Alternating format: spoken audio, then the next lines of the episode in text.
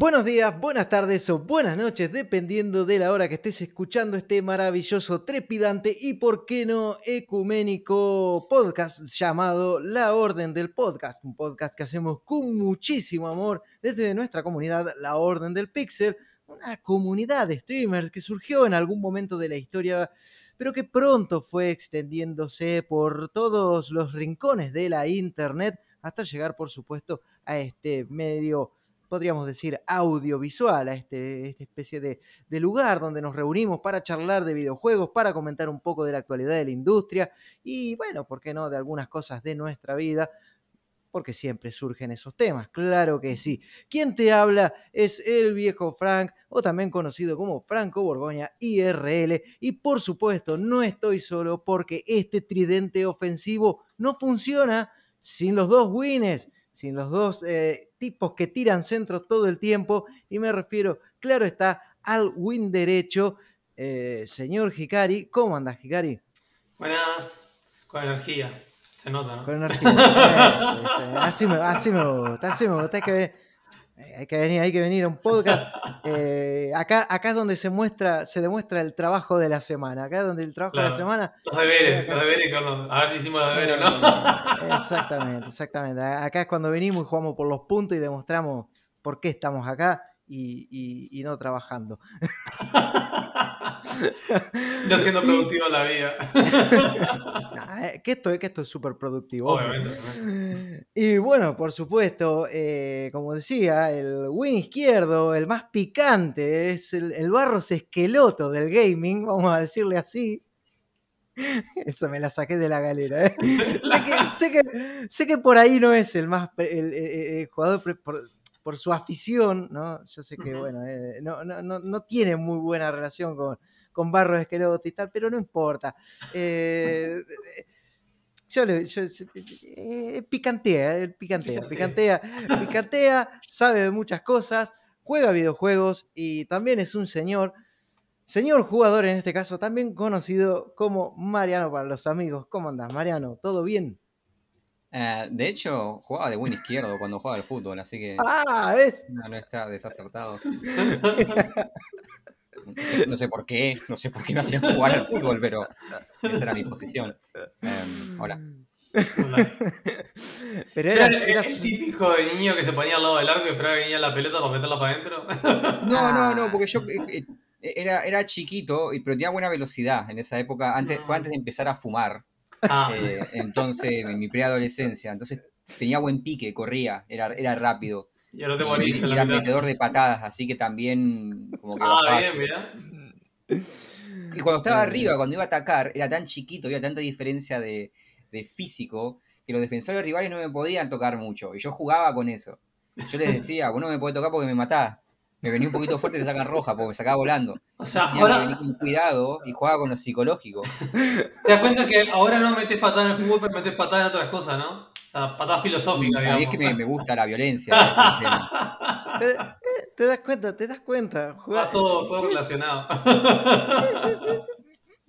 aunque no le guste, aunque no quiera reconocerlo, aunque haya jugado en el equipo contrario por el cual él hinchaba, es un barro de esqueloto, ya está. Perfumo. Vamos, perfumo. Porque no era, no, no era, tan ventajero. Era, era, era, era, de ir duro, pero no era ventajero. No, no. No simulaba Yo... mucho. No, no, no manejaba la psicológica en ese sentido.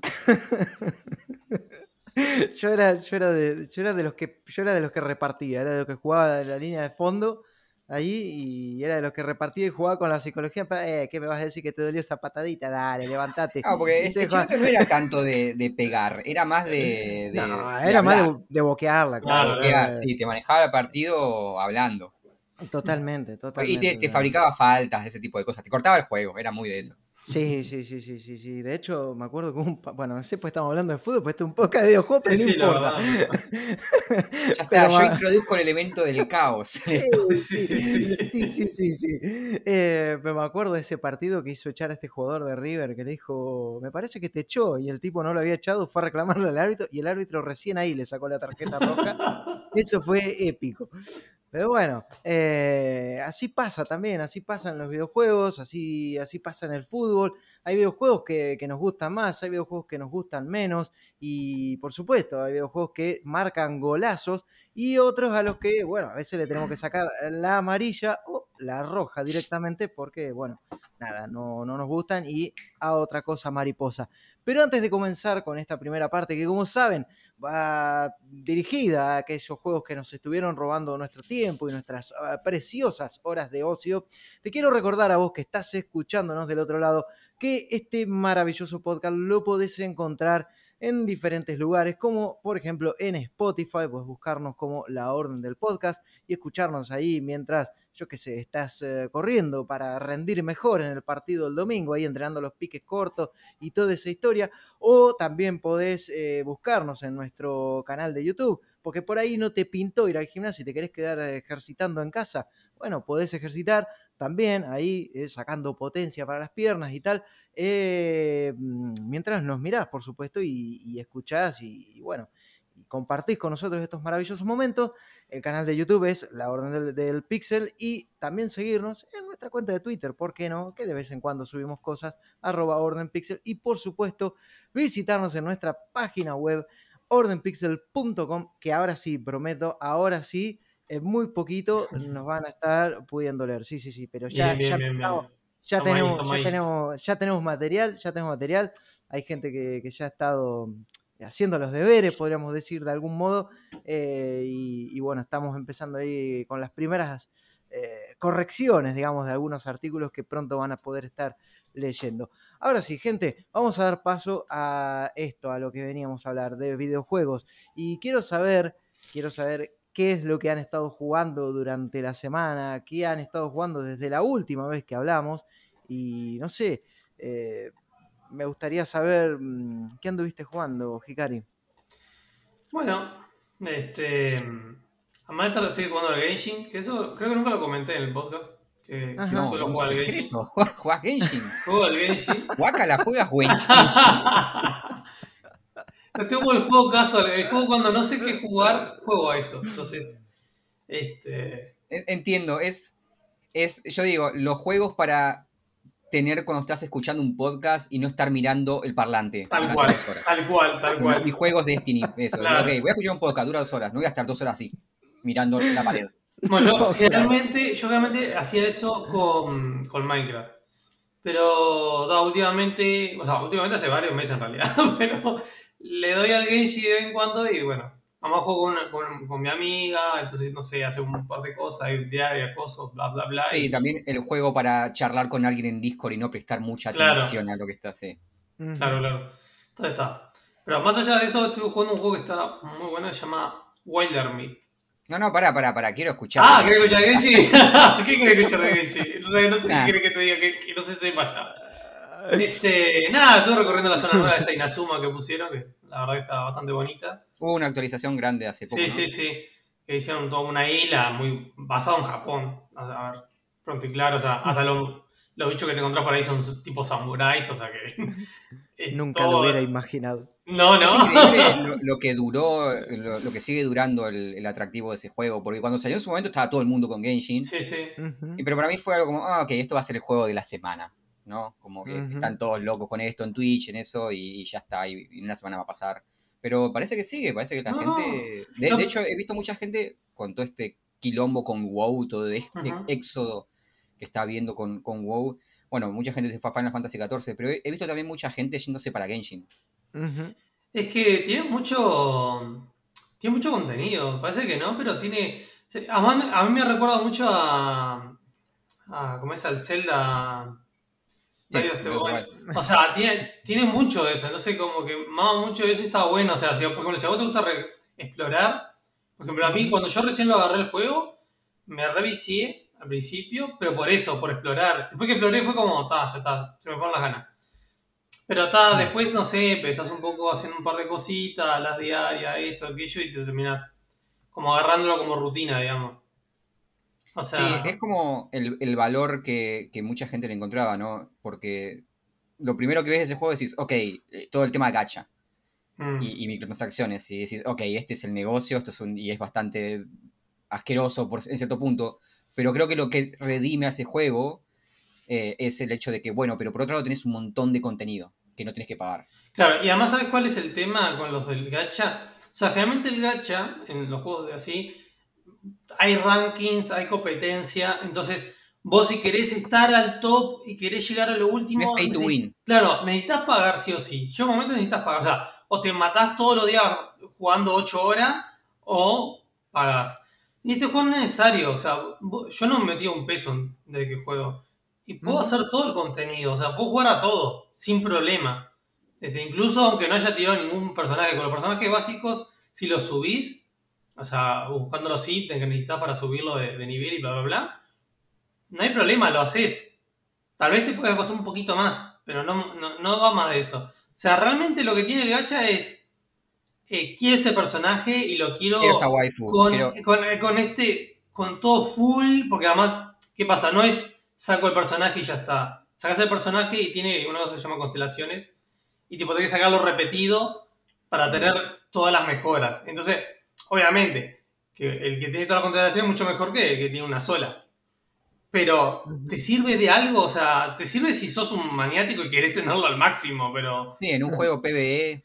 Claro, es que es eso, pues si fuera un tipo un MMO, ¿entendés? Lo entiendo, decís, está, esto es un gacho, es un asco, pero en este punto es realmente lo gastar porque querés, porque realmente puedes hacerlo perfectamente sin problema. O sea, por ejemplo, con mi amiga lo que hacemos es, vamos juntando porque la moneda que tiene para, para los deseos, que se llama acá, podés como que decías si te viene el personaje, este, se llama Primo Gem, y eso lo puedes conseguir con misiones, con eventos que ponen siempre todos los meses o cada dos semanas creo que son, ponen un evento nuevo, este, descubriendo cosas, haciendo tipo dungeon que tiene el, juego. O sea, conseguís la moneda por todos lados. Y yo qué sé, yo voy ahorrando y, por ejemplo, yo ya tengo para la próxima tirada que quiera hacer.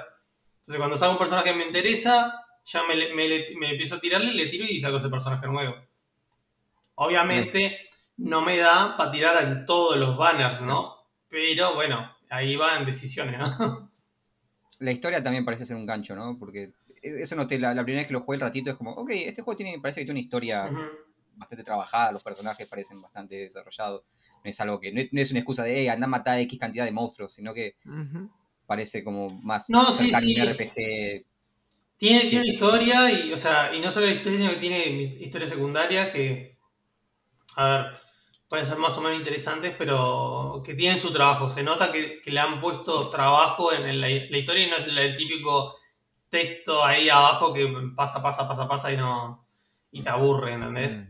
Mm, mm. Este, que pasa muchas veces, ¿no? Que vos lees y siempre dice lo mismo, pero. sí, sí, lo clásico en MMO, hablas con un personaje, tiene un ladrillo de texto, que sí. cuántos conejos tengo que matar. Ah, exacto. Ah, no, esto no, por ejemplo, no sé, historias, hay historias de personas que se encuentran mismo. Muchas veces hay historias que no puedes avanzar porque el personaje se está en una misión anterior que no hiciste, porque es una secundaria, y tienes que ir a hacerla para que ese personaje por ejemplo, tal vez estaba en, otro lado del mapa y vaya a ese lugar y pueda seguir la misión que estás haciendo al principio. No, la verdad que está muy impensado el juego. Yo creo que, estos tipos realmente maquinaron bien y hicieron una idea global como para enganchar al jugador, no a quiero pagar porque quiero ser el mejor, quiero pagar porque quiero, quiero esa waifu. Sí, De eso se trata los videojuegos. Sí, sí, sí. Es que es, como un anime. Es como, si tuviese el anime ahí, no sé. Pero, como digo, es un juego casual y que no importa si puedes dedicarle media hora o, ocho horas al día, vas a tener una experiencia bastante similar. ¿Y cuál era el otro juego que mencionaste? Eh... El que realmente iba a hablar hoy, no pensaba hablar de Genshin. no, va, mira, yo respecto de Genshin Impact quería comentar algo, pero porque estaba leyendo una cosa ahí. Eh, sí, yo me pasó un poco lo que comentaba Mariano. Cuando lo probé fue como me dijeron, no, pero probá que está bueno. Y yo fue como, nah, no, no quiero. Y después me animé, lo probé y, sí, descubrí que estaba bastante bien el juego, engancha. Pasa que sí es este tipo de juegos que requiere de mucho tiempo y cuando tenés de repente dos, tres, cuatro juegos que te requieren mucho tiempo, tenés que elegir uno al cual dedicarle bastante horas. Y en este caso, por ejemplo, yo preferí, bueno, mm, dedicarle tiempo a otros juegos. Ahora me metí debido a alguien que no quiero mencionar, pero que jugaba de win izquierdo, me hizo empezar a jugar a The Division 2. Y bueno, las 2, malas. Déjame hablarte de Destiny. La droga dura. Así yo lo voy metiendo de a poco. Claro. Sí, sí, sí, sí, sí, sí, iba de a poquito, iba de a poquito, pero bueno, la cuestión es esa, que Genshin Impact está, está bastante bien, sí, lo que pude probar, vi que tenía como una historia elaborada, personajes lindos, cada personaje tiene su historia, digamos, el juego está trabajado. Para la cantidad de cosas similares que salen, me pareció muy bueno, la verdad. Muy, muy bueno. Eh, pero bueno, contame del otro que también me interesa y mucho, el Wilder Meat, ¿era? Wilder... Wilder Might, supongo. Vos sos el que tenés que hablar de juego, ¿cómo no te vas a saber el nombre? era. Sí, era. mm, Era ese el nombre, si no me equivoco. Eh, Wilder, Wilder Meat. Ahí va. Bueno, es un RPG. Ajá. O sea, si, si lo googlean ahora van a ver, primero que nada, un estilo bastante raro. Pero es un. RPG eh, con una historia progresiva. ¿ah? Y que las batallas son tácticas. ¿ah? O sea, tenés un. Al estilo Final Fantasy Tactics, o sea, una grilla y vas moviendo los personajes. Este, pero bueno, ¿de qué trata el juego? El juego trata de que vos armas tu historia con personajes que vas creando, que tienen sus, este, ¿cómo decirlo? Sus, sus eh, personalidad, tiene como Sus rasgos, características, Ahí va. digamos, sus rasgos. sus rasgos que, este, que van a influir en la historia que, que va a ir sucediendo. ¿ah?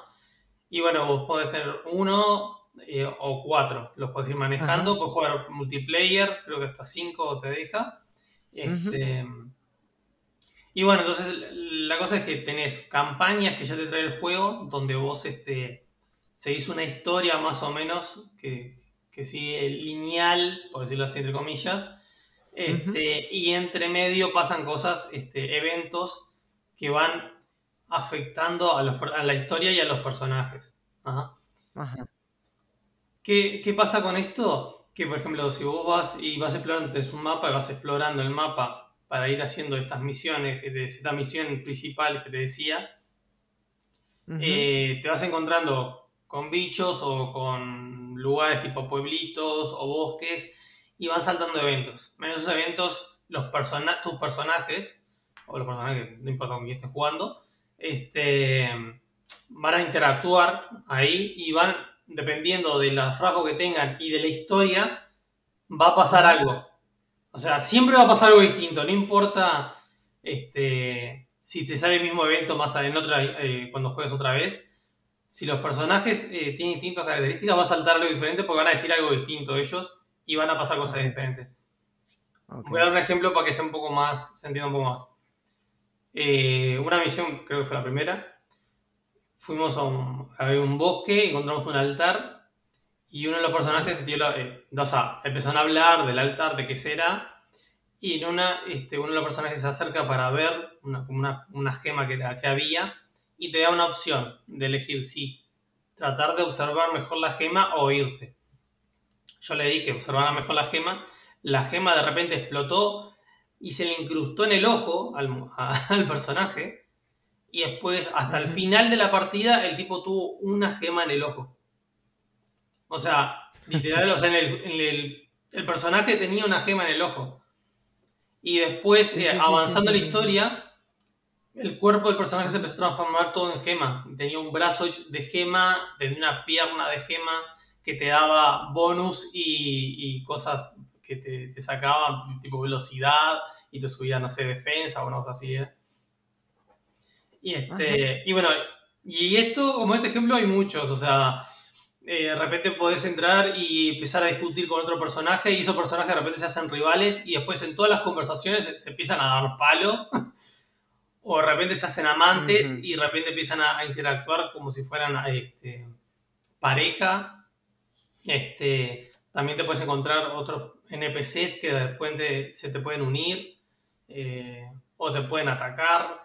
Eh, o sea, está buena la idea de que, bueno, de que no es una historia lineal de tipo, no sé, por ejemplo, Divinity, Divinity Original Sin 2, yo sé, vos tenés la historia y por más que vos tengas todo un mapa abierto y puedas ir y hablar con diferentes personajes, la historia siempre va a ser la misma, con opciones, ¿no? Pero va a ser la misma. Este juego es, son muchas historias que tiene el juego y que vos a medida que vas explorando aparecen este, en random.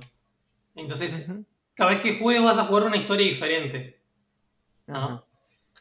O sea, en ese aspecto, a mí es lo que más me atrapó del juego. Pero está, después tiene la parte este, de batalla que también está muy buena, que es lo típico, táctico, o sea, eh, puedes hacer flanco, puedes tapar, eh, usar este, el escenario para tapar, para cubrirte de ataques. tenés clases que este, y hay esas clases, eh, guerrero, rogue y, mago. Esas clases puedes, este, cada vez que sube nivel, puedes darle una mejora y con esas mejoras puedes orientarlo más. Por ejemplo, un guerrero puedes hacerlo más de daño o más tanque, o un rogue puedes hacerlo más de, dagas o de arco.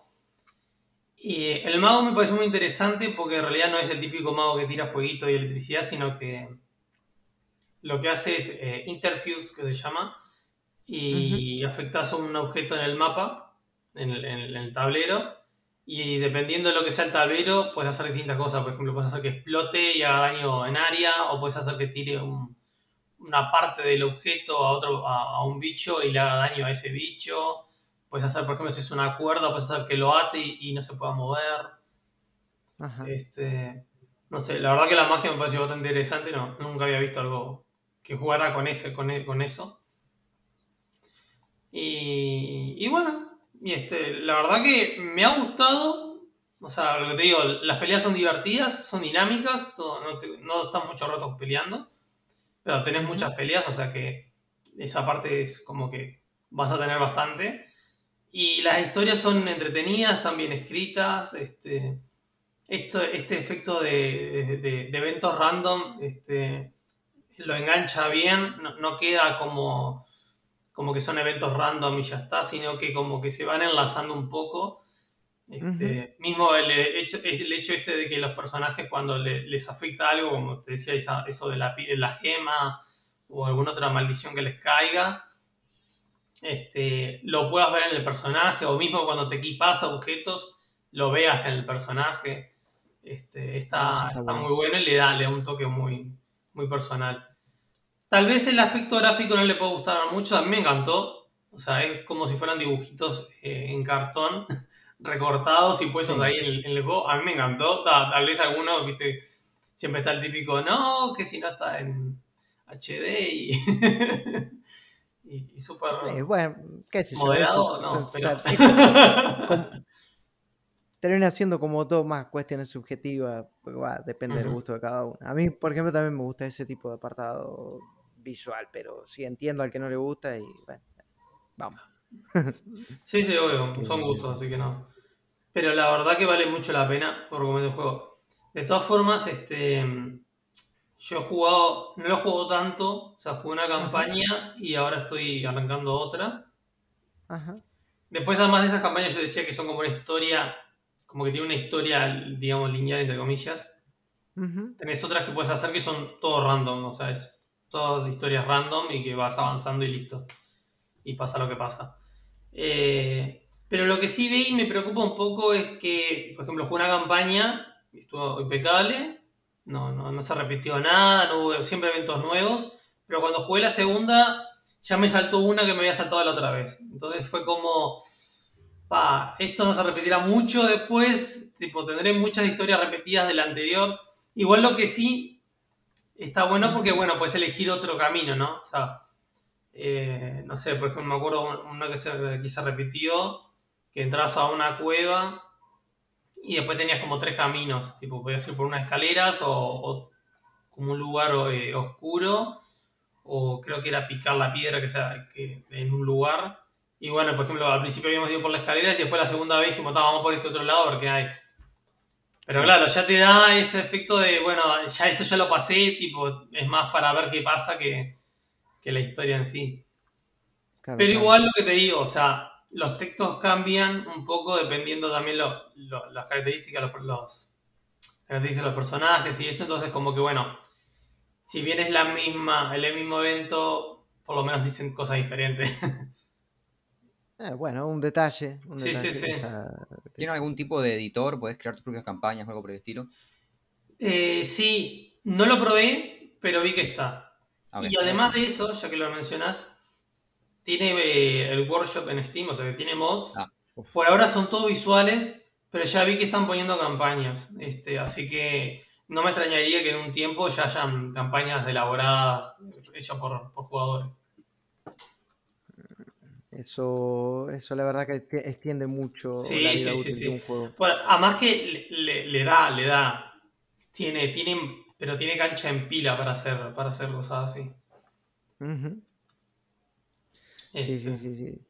No, y la verdad es que se ve, se ve muy bien el juego. No sé si ya es la versión final, ¿verdad? Esto no está en acceso anticipado, digamos. Es, ¿Sabes qué? Me, me mataste con esa pregunta, ¿no? Me voy a fijar porque no. Yo por lo que estoy viendo parece que no, que ya es como la versión final. Pero Sí. con esto de, con esto de tener el editor, que podés eh, meterle nuevas campañas, que podés, bueno, cambiarlo incluso visualmente, la verdad que se pueden hacer cosas súper interesantes, eh, adaptar distintos universos incluso. Sí, sí, sí. Sí, la versión final sí, me acabo de fijar. Sí, Ah. ellos mismos pueden sacar eh, sus propias campañas. No sé, hay un juego llamado eh, Solasta, Ah, sí. que también es un juego de rol y, también está terminado, tiene una campaña unas 20 horas, pero los propios devs dijeron que además de, de las campañas que los propios jugadores pueden crear, ellos van a ir sacando distintos módulos. Claro, darle eh, Claro. con módulos para el juego. En Neverwinter hizo esto en su época también. exactamente. la- exactamente. Neverwinter es un juego que duró mucho en el tiempo por los módulos que la gente iba sacando para ese juego. Claro.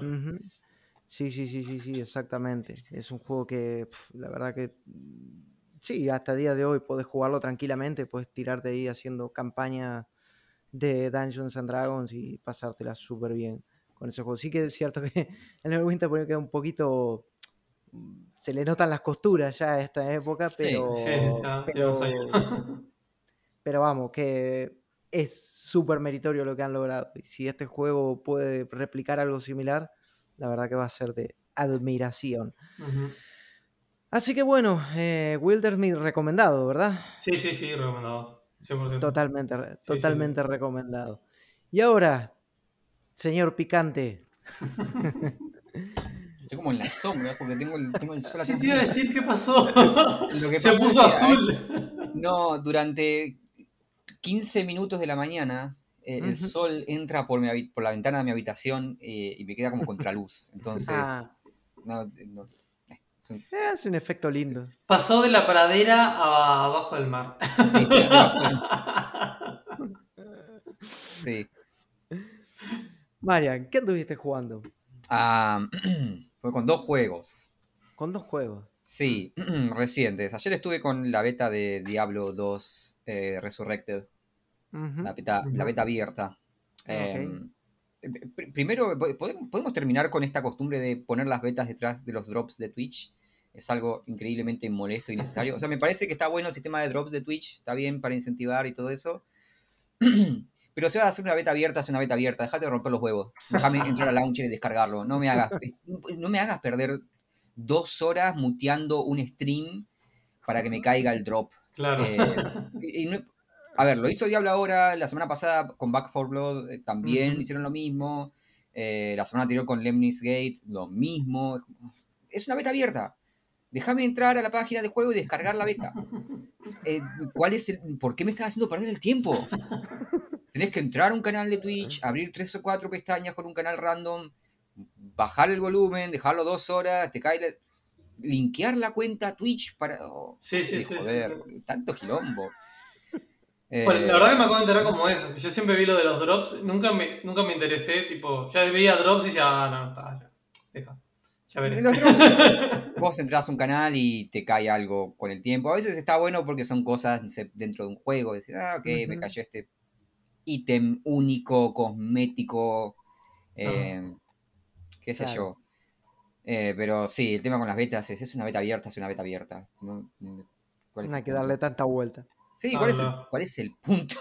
no entiendo. Si me decís un juego que tiene integración con Twitch, ok, bueno. Pero, eh. Eh, pero estuve con eso. Ah, jugué un par de horas, creo que son los primeros tres actos. Em, mm, es Mm. Diablo 2 Sí. Bien. Remake. Em, a ver, si sos fan de Diablo 2, los fans de Diablo 2 son muy fans de Diablo 2. Ujú. Ujú. Los fans de Diablo 2 están convencidos de que Diablo 2 es el juego perfecto. Es mejor que Diablo 1 y Diablo 3 no existe. Ok, no voy a discutir eso porque realmente no me importa tanto Diablo como para... O sea, a mí me, Diablo 1 lo jugué en su momento, lo jugué creo que tenía 11 años. Fueron los primeros juegos originales que compré. Eh, y Diablo 3 lo jugué últimamente, pero Diablo 2 fue como que medio que me salteé No. porque estaba en esa época en la cual todavía no era muy fácil conseguir eh, juegos de PC. Entonces, lo poco que jugué Diablo 2 era cuando iba a un ciber y tenía un par de Mm. horas libre. Ok, voy a jugar un poquito de Diablo 2. Y siempre jugaba lo mismo, porque siempre tenía que empezar de cero. Eh, entonces, conozco la- los primeros dos o tres actos de Diablo 2, que son los que jugás acá en la, en la beta. Pero nunca tuve esa reverencia por Diablo 2. Que la gente que juega Diablo 2 todavía hoy. Encanta Diablo 2 y le encanta la forma en la cual es Diablo 2. No hay nada para mejorar en Diablo 2, incluso aunque es un juego de hace 20 años. Eh, entonces, para esa gente creo que, que esta versión remaster, remake, pues es una remake, eh, va a gustar porque mm, visualmente es- es muy bonito. Mantiene, mantiene el estilo, Bien. Pero es moderno. Eh, no, no, es, no es Diablo 3 en, en el estilo visual. Yo pensé que iba a ser algo más Diablo 3, pero no, es visualmente eh, evoca los juegos de esa época, pero con mucha más definición. Los modelos de los personajes son mucho mejores y está todo hecho de cero. Eh, algo que me gustó mucho es que tenés la opción de eh, pasar de- de un- del modo original a este nuevo, Oh. apretando un botón, apretás la tecla. G y inmediatamente pasa del clásico al, al actual. Así Ah. como si nada. Eso está muy bien y podés ver la diferencia. En los que, me, me encanta que pongan ese modo porque es la forma de callar a los que van a decir, ay, seguramente pusieron una textura HD. No, no, apretás G, vas a ver, o sea, la Amazona no es tan sexy como antes. Sí, antes que era un manojo de píxeles, parecía Sí, un. Picasso la Amazona, boludo. ¿Qué, qué sexy que es? Si te gustan los cubos, se parece más sexy antes. ¿no? Es un desastre, pero bueno, eh, tenés ese modo por si, por si querés volver a ser todavía más old school. Em, pero, qué sé yo, para mí lo que nunca me permitió volver a Diablo 2, luego de haberme salteado esa generación, no tiene que ver tanto con lo visual, sino con lo que es mecánico, Ajá. con, con- con el gameplay. Em, y de nuevo, los fans de Diablo 2 van a estar contentos porque mecánicamente, y para decepción de lo que. de- para decepción de quienes por ahí esperamos una versión más moderna, mecánicamente es Diablo 2. Ok. Se juega igual. Eh, de hecho, hasta cierto punto diría que me llama la atención que no hayan modernizado ciertos aspectos de- del juego. Eh, por ejemplo, qué sé yo, no sé, poneme filtro para el loot. Yo Ah. sé que, el- de nuevo, la gente que gusta Diablo 2 piensa que ese juego es perfecto y que todo lo que haya salido después es basura casual, pero hay mejoras eh, de, de- de- mejoras de vida, de, de la Sí, calidad sí, del sí, sí, sí, juego, de calidad de vida, que decir, ok, déjame filtrar el loot, dame la opción, no me obligues, no, no la pongas como por defecto, pero dame la opción de filtrar el loot. Es algo que muchos juegos de estilo tienen ahora, marcar como basura. Claro. Déjame ver, el, déjame ver el loot antes de recogerlo. Eso es algo que me volvió loco. El hecho de. Vos empezás con un inventario muy limitado, Diablo sí. 2. sí. Y si vos querés ver, o sea, para ver si vale o no la pena quedarte con algo, ese algo tiene que estar en tu inventario. Claro. Entonces, muchas veces estás haciendo Tetris en el inventario, sacando cosas, yendo al poblado a vender, volviendo, solamente para saber si la basura que está en el suelo vale o no la pena. Eh, y eso es. eh, no, déjame verlo. Déjame pasar el cursor arriba y verlo cuando está en el suelo. Ya está. No, no, no va a arruinar la experiencia hardcore de Diablo 2. Viste, no hacerme perder el tiempo, no estar 40 minutos para ver los tres drops de mierda de un cofre. Eh, entonces estoy dividido con- en eso. Es como, ok, es una, es una buena remake del juego clásico, pero creo que está muy apuntada al, al, al- al público que hoy a esa gente que Claro. hoy sigue con servidores paralelos de Diablo 2 jugando y hablando mal de Diablo 3 porque en Diablo 3 ahora puedes usar pergaminos de teletransporte gratis y eso arruina el juego casuals de mierda. Sí voy a decir, eh, ¿En serio que si quieren una experiencia más moderna, conectar un control, conectar un joystick. Ajá. Eh, porque eh, cuando conectas un joystick, por ejemplo, una de las cosas que más me jode de Diablo 2 es el hecho de que vos tenés un montón de habilidades, pero solamente puedes usar, tener activas dos a la vez. Una Sí. para clic derecho y otra para clic izquierdo. Eh, pero si conectas un control, se ve que control es el modo para gente que pudo avanzar en el tiempo y no se quedó anclada en 1940. Eh, porque cuando encontrás, el, con- eh, cuando encontrás el control, de pronto en lugar de tener dos accesos rápidos a habilidades, tenés seis. Y podés Ah. con un botón rotar y tener seis más.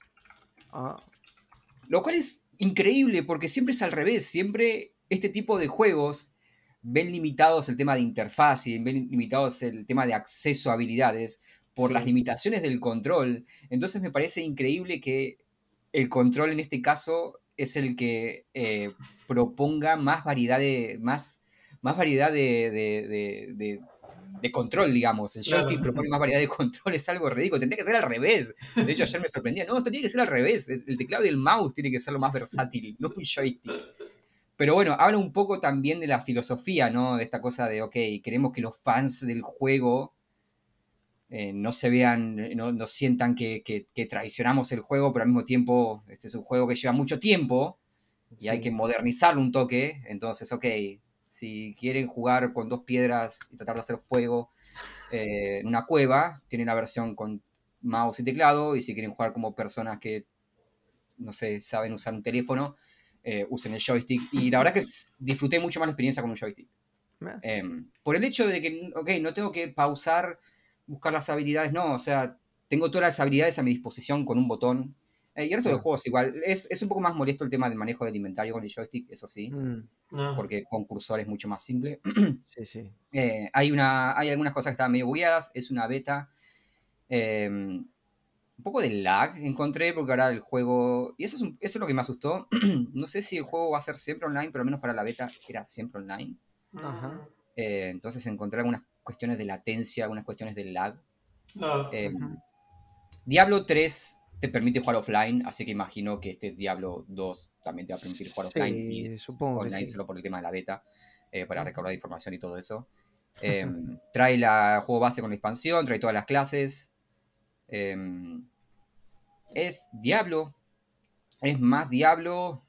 Es Diablo 2. eh, Bueno, a ver. sí. Pero como dijiste vos, está hecho para los fans, eh, fans este. Está hecho para los fans. fans más fans. Y, y para la gente que quiere recordar el juego, o sea, yo que sé, yo, yo jugué mucho Diablo 2 y si yo me ponen este juego y cambian mucha cosa, voy a pensar que bueno, está, no. Sí, qué recuerdo Diablo 2. Igual estoy de acuerdo contigo que hay cosas que va a haber.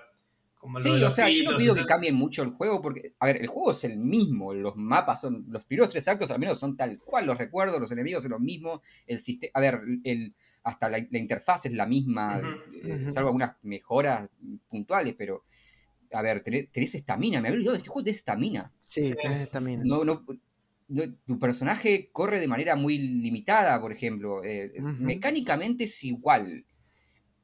Pe- Pero sí ciertas cosillas que decís, ok, no sé, el tema de las habilidades. Como hicieron con el, con, con el, con el modo del control, que podés acceder eh, a todas tus habilidades, qué sé yo, lo mismo, dame más accesos Claro. rápidos, eh, permíteme filtrar el loot. em, no sé, qué sé yo, creo que tienen la chance también de agarrar al público que por ahí se saltió esa, o no llegó a esa, a es- en esa generación. Es decir, ok, bueno, para la gente que empezó con Diablo 3 eh, o que no, no pudo acceder a esa, a esa generación, vengan a... e- Esto era Diablo 2 también. Claro. Em, lo hacen un poquito con el modo, con el control. Con el control se siente un juego un poco más moderno, sin dejar de ser Diablo. Em, pero igual se extrañan algunas cosas, como qué sé yo, ya digo, no sé, por ejemplo, no podés comprar en cantidad. No, Vas a comprar pergaminos y los pergaminos los tenés que comprar de a uno. ya, bueno, me acuerdo de Eh, ese tipo de cosas, ¿no? Déjame filtrar el loot, déjame marcar como basura. Eh, Cosas que no van a afectar tu experiencia, con, no van a afectar lo que es Diablo 2, pero sí por hacer a la gente nueva o a la gente que, que, que, que siguió con, con este tipo de juego, que pasó de Diablo 2. ¿Viste? Porque hay gente que llegó a Diablo 2 y jugó Diablo 2 y hoy sigue jugando Diablo 2 y todo lo que salió después de Diablo 2 es basura. Y hay gente que avanzó y dijo, ok, Diablo 2, ok, Diablo 3, ok, eh, Path of Exile, Grim Down. Salieron muchos juegos de, de Titan Quest, salieron muchos juegos después de Diablo 2. Sí, Eh, sí, y creo que esa gente que siguió avanzando con el género, por ahí volver a este remake va a costar un poquito porque no, no sé, no modernizó tanto como por ahí me, me hubiese gustado a mí, pero es- es- Ujú. está bien, es- es bonito, es lindo de ver, se ve, se ve bien. Eh, es muy bonito, de hecho, es- es- pero sí. ¿La, No ¿Las sé. cinemáticas las cambiaron o...? Sí, las cinemáticas son tan. Está todo. O sea, es una remake. Pero es una remake como Demon Souls. Fue una remake. Es decir, el código es el mismo. Visualmente está hecho de cero. Claro. Todo. Manteniendo Ah. los mismos. O sea, la interfaz es igual, pero con mejor definición. Los menús son igual, pero con mejor definición. Las cinemáticas son exactamente las mismas, pero están. La son la cinemática actual de Blizzard, ¿no? Claro. Claro, claro. estamos claro. acostumbrados. Eh. La música también se escucha con mayor definición, eh, pero es todo lo mismo. Es, es, eh, y, y de hecho, si, si en cualquier momento apretás G y cambias de un modo a otro y, y- Nos da todo. y te das cuenta, sí, ok, sí, lo- lo- ves, ves el salto. Eh, pero mecánicamente el juego se siente igual, porque el código es exactamente lo mismo. No, no, Claro. No se siente como Diablo 3, por ejemplo. No tiene esa fluidez de Diablo 3 en el combate. Es tosco. Es, es tosco y es más lento. eh, tiene más ese ritmo. Eh, así que sí, la beta creo que está abierta hasta el 16. Y luego la semana que viene me parece que hay otra beta abierta. Hay como dos Ah. fases. Eh, Ay, me mataste. Sí, a mí también no. Y el juego sale en septiembre también. Que eso es Sí, otra cosa. sí. Es.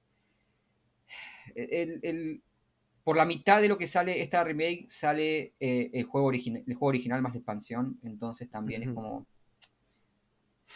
No sé. Es. No, no sé si ofrece tanto en cuanto a, a- a modernización como para justificar. No sé si va a seducir a la gente que no jugó Diablo 2 y por ahí la gente que. Y creo que la gente que juega Diablo 2 va a estar medio dividida, porque tenés esa cosa de decir, oh, no, yo sigo jugando Diablo 2, que es el original, esto es más casual, porque. No Pero a ver, Marian, creo por lo que estabas diciendo yo, esto, este juego no creo que haya, se haya hecho para atraer gente nueva al Diablo 2. O sea, esto es para gente que ya juega Diablo 2. Pero Ah. no tiene sentido. O sea, va a un juego. juega Diablo 2 ya juega. Juega Diablo Diablo 2, claro. ¿Para qué haces un Diablo 2? Es como- 2. Eso o es sea, raro, sí. el, el tema es que yo creo que Blizzard está haciendo exactamente lo mismo que hizo con Warcraft 3 Reforged. Hacer el Ojo. mismo juego. A ver, Reforged es. eh, eh, más allá de todas las críticas, este es muy superior. Sí, es sí, es sí, una buena versión esta. No, no, no, no. Pero eh, sí, sí, no. No quiero decir que no estoy comparando los juegos en sí, com- lo que estoy diciendo es que están haciendo la misma como estrategia de mercado, podríamos decir. Agarrar un juego clásico de los que tienen y decir, vamos a hacerlo de nuevo. Le estamos dando publicidad, es porque queremos traer gente nueva. No es un juego pensado para los fanáticos de Diablo 2, porque como dijo Mariano, los que tienen, los que quieren jugar Diablo 2 pueden seguir jugando Diablo 2. El tema es ese. ¿Qué tiene el juego para decir, y bueno, lo voy a jugar? ¿Qué tiene para seducir al público nuevo si al final lo que me está ofreciendo es una interfaz que quedó desfasada por ahí en el tiempo, un sistema de loot, eh, mm, como decía Mariano, por ejemplo, que no puedo mirar el loot antes de meterlo al inventario, que no puedo comprar cosas en cantidad. Es como darme un juego nuevo, pero que se juega igual que se jugaba en el momento en que salió Diablo 2.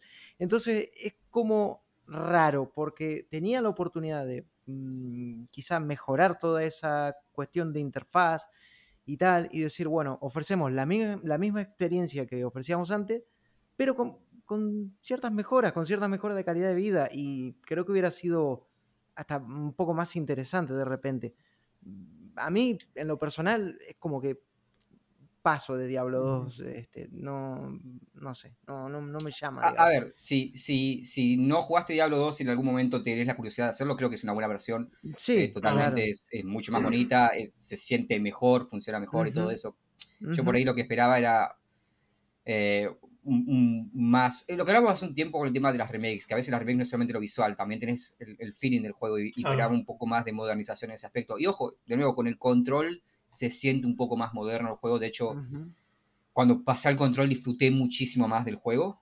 em, pero aún así sentís que, ok, acá necesitan algunas cosillas que... El, el manejo del inventario, por ejemplo, se me hizo muy tedioso y creo que podría haber sido mucho más cómodo. Pero al mismo tiempo, de nuevo, la gente que juega Diablo 2 le gusta eso, le gusta esa, es- es- esa cosa rústica. Y ahí está la, la- la cuestión, ¿no? O sea, ¿para quién es este juego? Para la gente que, que No, juega sigo Diablo 2, afirmando que esto, esto lo que está vendiendo es nostalgia. Nostalgia. Sí, 100% es. O sea, y si quieren, ahora pensándolo, escuchando a Frank y eso, yo creo que en realidad si realmente quieren enganchar público nuevo, van a tratar de engancharlo con el Diablo nuevo. O sea, cuando salga. Sí, eh, si Ya, sale. hablar- ya Ya. hablaremos de Eh, eso. Ya hablaremos. tendrían que haber hecho, a ver, mi, mi tema es que tendrían que haber hecho una remake de Diablo 1. Ese era el juego para hacer remake. Mm. es que no es No malo. hubiera ¿eh? estado nada mal, la verdad, con una remake de Diablo 1, un juego que para mí ha quedado muy olvidado en el tiempo y era Sí. muy bueno.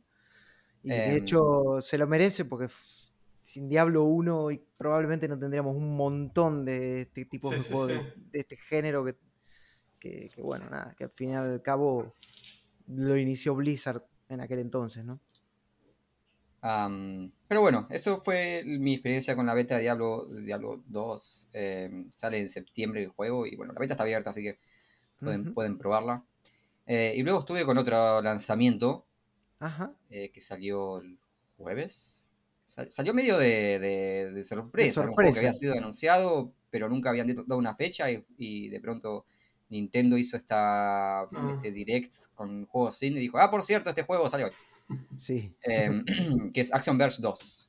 Ujú. Ujú. Eh, no sé si jugaron al 1. Sí. Sí. El 1 gustó es mucho. Metroidvania Sí, sí. que salió en un momento muy especial porque ahora es como oh, otro juego indie Metroidvania, pixel art, bla bla bla. Pero Action Verge 1 salió cuando todavía el, el género Metroidvania no había hecho esa vuelta triunfante, no se había establecido. Fue como el primero que hizo eh, el Metroidvania más Metroidvania de todos. Eh, fue como el primero que dijo, hey, loco, hicieron, hicieron un... me-". Recuerdo que ah, cuando salió Action Verge, el, el- el discurso era, hey, hicieron un Metroid nuevo. No. Todavía ni, siquiera, ni siquiera se hablaba de Metroidvanias en ese, en, en ese entonces. Era como, hicieron, che, hicieron un, Met- un Metroid. Quería, jugar Metro y jugar Action Verge. Eh, porque hasta visualmente era muy parecido. Sí. Sí, sí. Y este segundo es muy bueno. Eh, es muy bueno. Me está gustando muchísimo. Llevo unas 5 o 6 horas de juego. Eh, y es raro porque se siente como el uno, pero al mismo tiempo es muy distinto. Me sorprendió lo...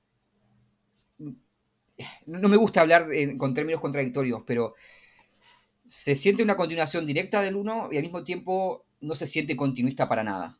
Ok. Eh, creo porque por, por ciertas filosofías de juego y también por, por el tono, por el, por el clima que maneja, eh, la música, la música de este juego fantástica. La del 1 era muy buena y la de este segundo es, es, es genial. Estuve, la primera vez que lo jugué estuve 15 minutos en la pantalla de título porque no podía pasar, no podía cortar el tema. Estaba escuchando el tema del título y dice, no quiero, no quiero dejar esta, no quiero dejar de escuchar este tema, así que estuve como 15, 20 minutos solamente para arrancarlo.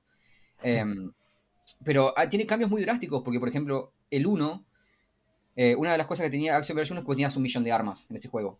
Ajá. Y las armas eran lo que a vos te permitía, como, como Metroid, que vos tenés Sí, distintas sí. armas y esas distintas armas te- son tus habilidades. Em, básicamente, no sé, en Metroid vos tenías el lanzacohetes y puedes abrir ciertas puertas y todo eso. Eh, y Action 1 era más o menos igual. En este no, en este, este juego está muy orientado al melee. Vos tenés un arma cuerpo a cuerpo. Ajá. Y ese, ese es tu ataque. Mentira, ese no es tu ataque, tenés otro, pero no tenés esta variedad de armas. Ok. Eh, pero tenés un montón de habilidades distintas. Em, entonces, el, el juego es muy interesante en, en- en- no tanto en, en saber, ok, para este tipo de, de, de obstáculo tengo que usar esta arma, sino más bien en, en utilizar a veces el- tus habilidades de manera más creativa. Em, el juego es más, eh, se siente más abierto y se siente más orientado a la exploración, Ajá. Ok. más que al combate. De hecho, algo interesante es que podés ignorar prácticamente todo el combate, incluidos Ah. los jefes. Ah, mira. Oh, Eh, de hecho, hay una zona que completé casi totalmente y todavía no maté al jefe porque no le puedo hacer daño. Se ve que hay alguna habilidad que puedo conseguir para dañar al jefe y no lo pude, no lo pude matar, no le pude hacer daño, pero igual pude pasar la zona. Em, y hasta donde sé, puedes eh, esquivar a todos los jefes, esquivar a todos los enemigos. No, realmente no tenés ningún beneficio de ir matando a los enemigos en este juego.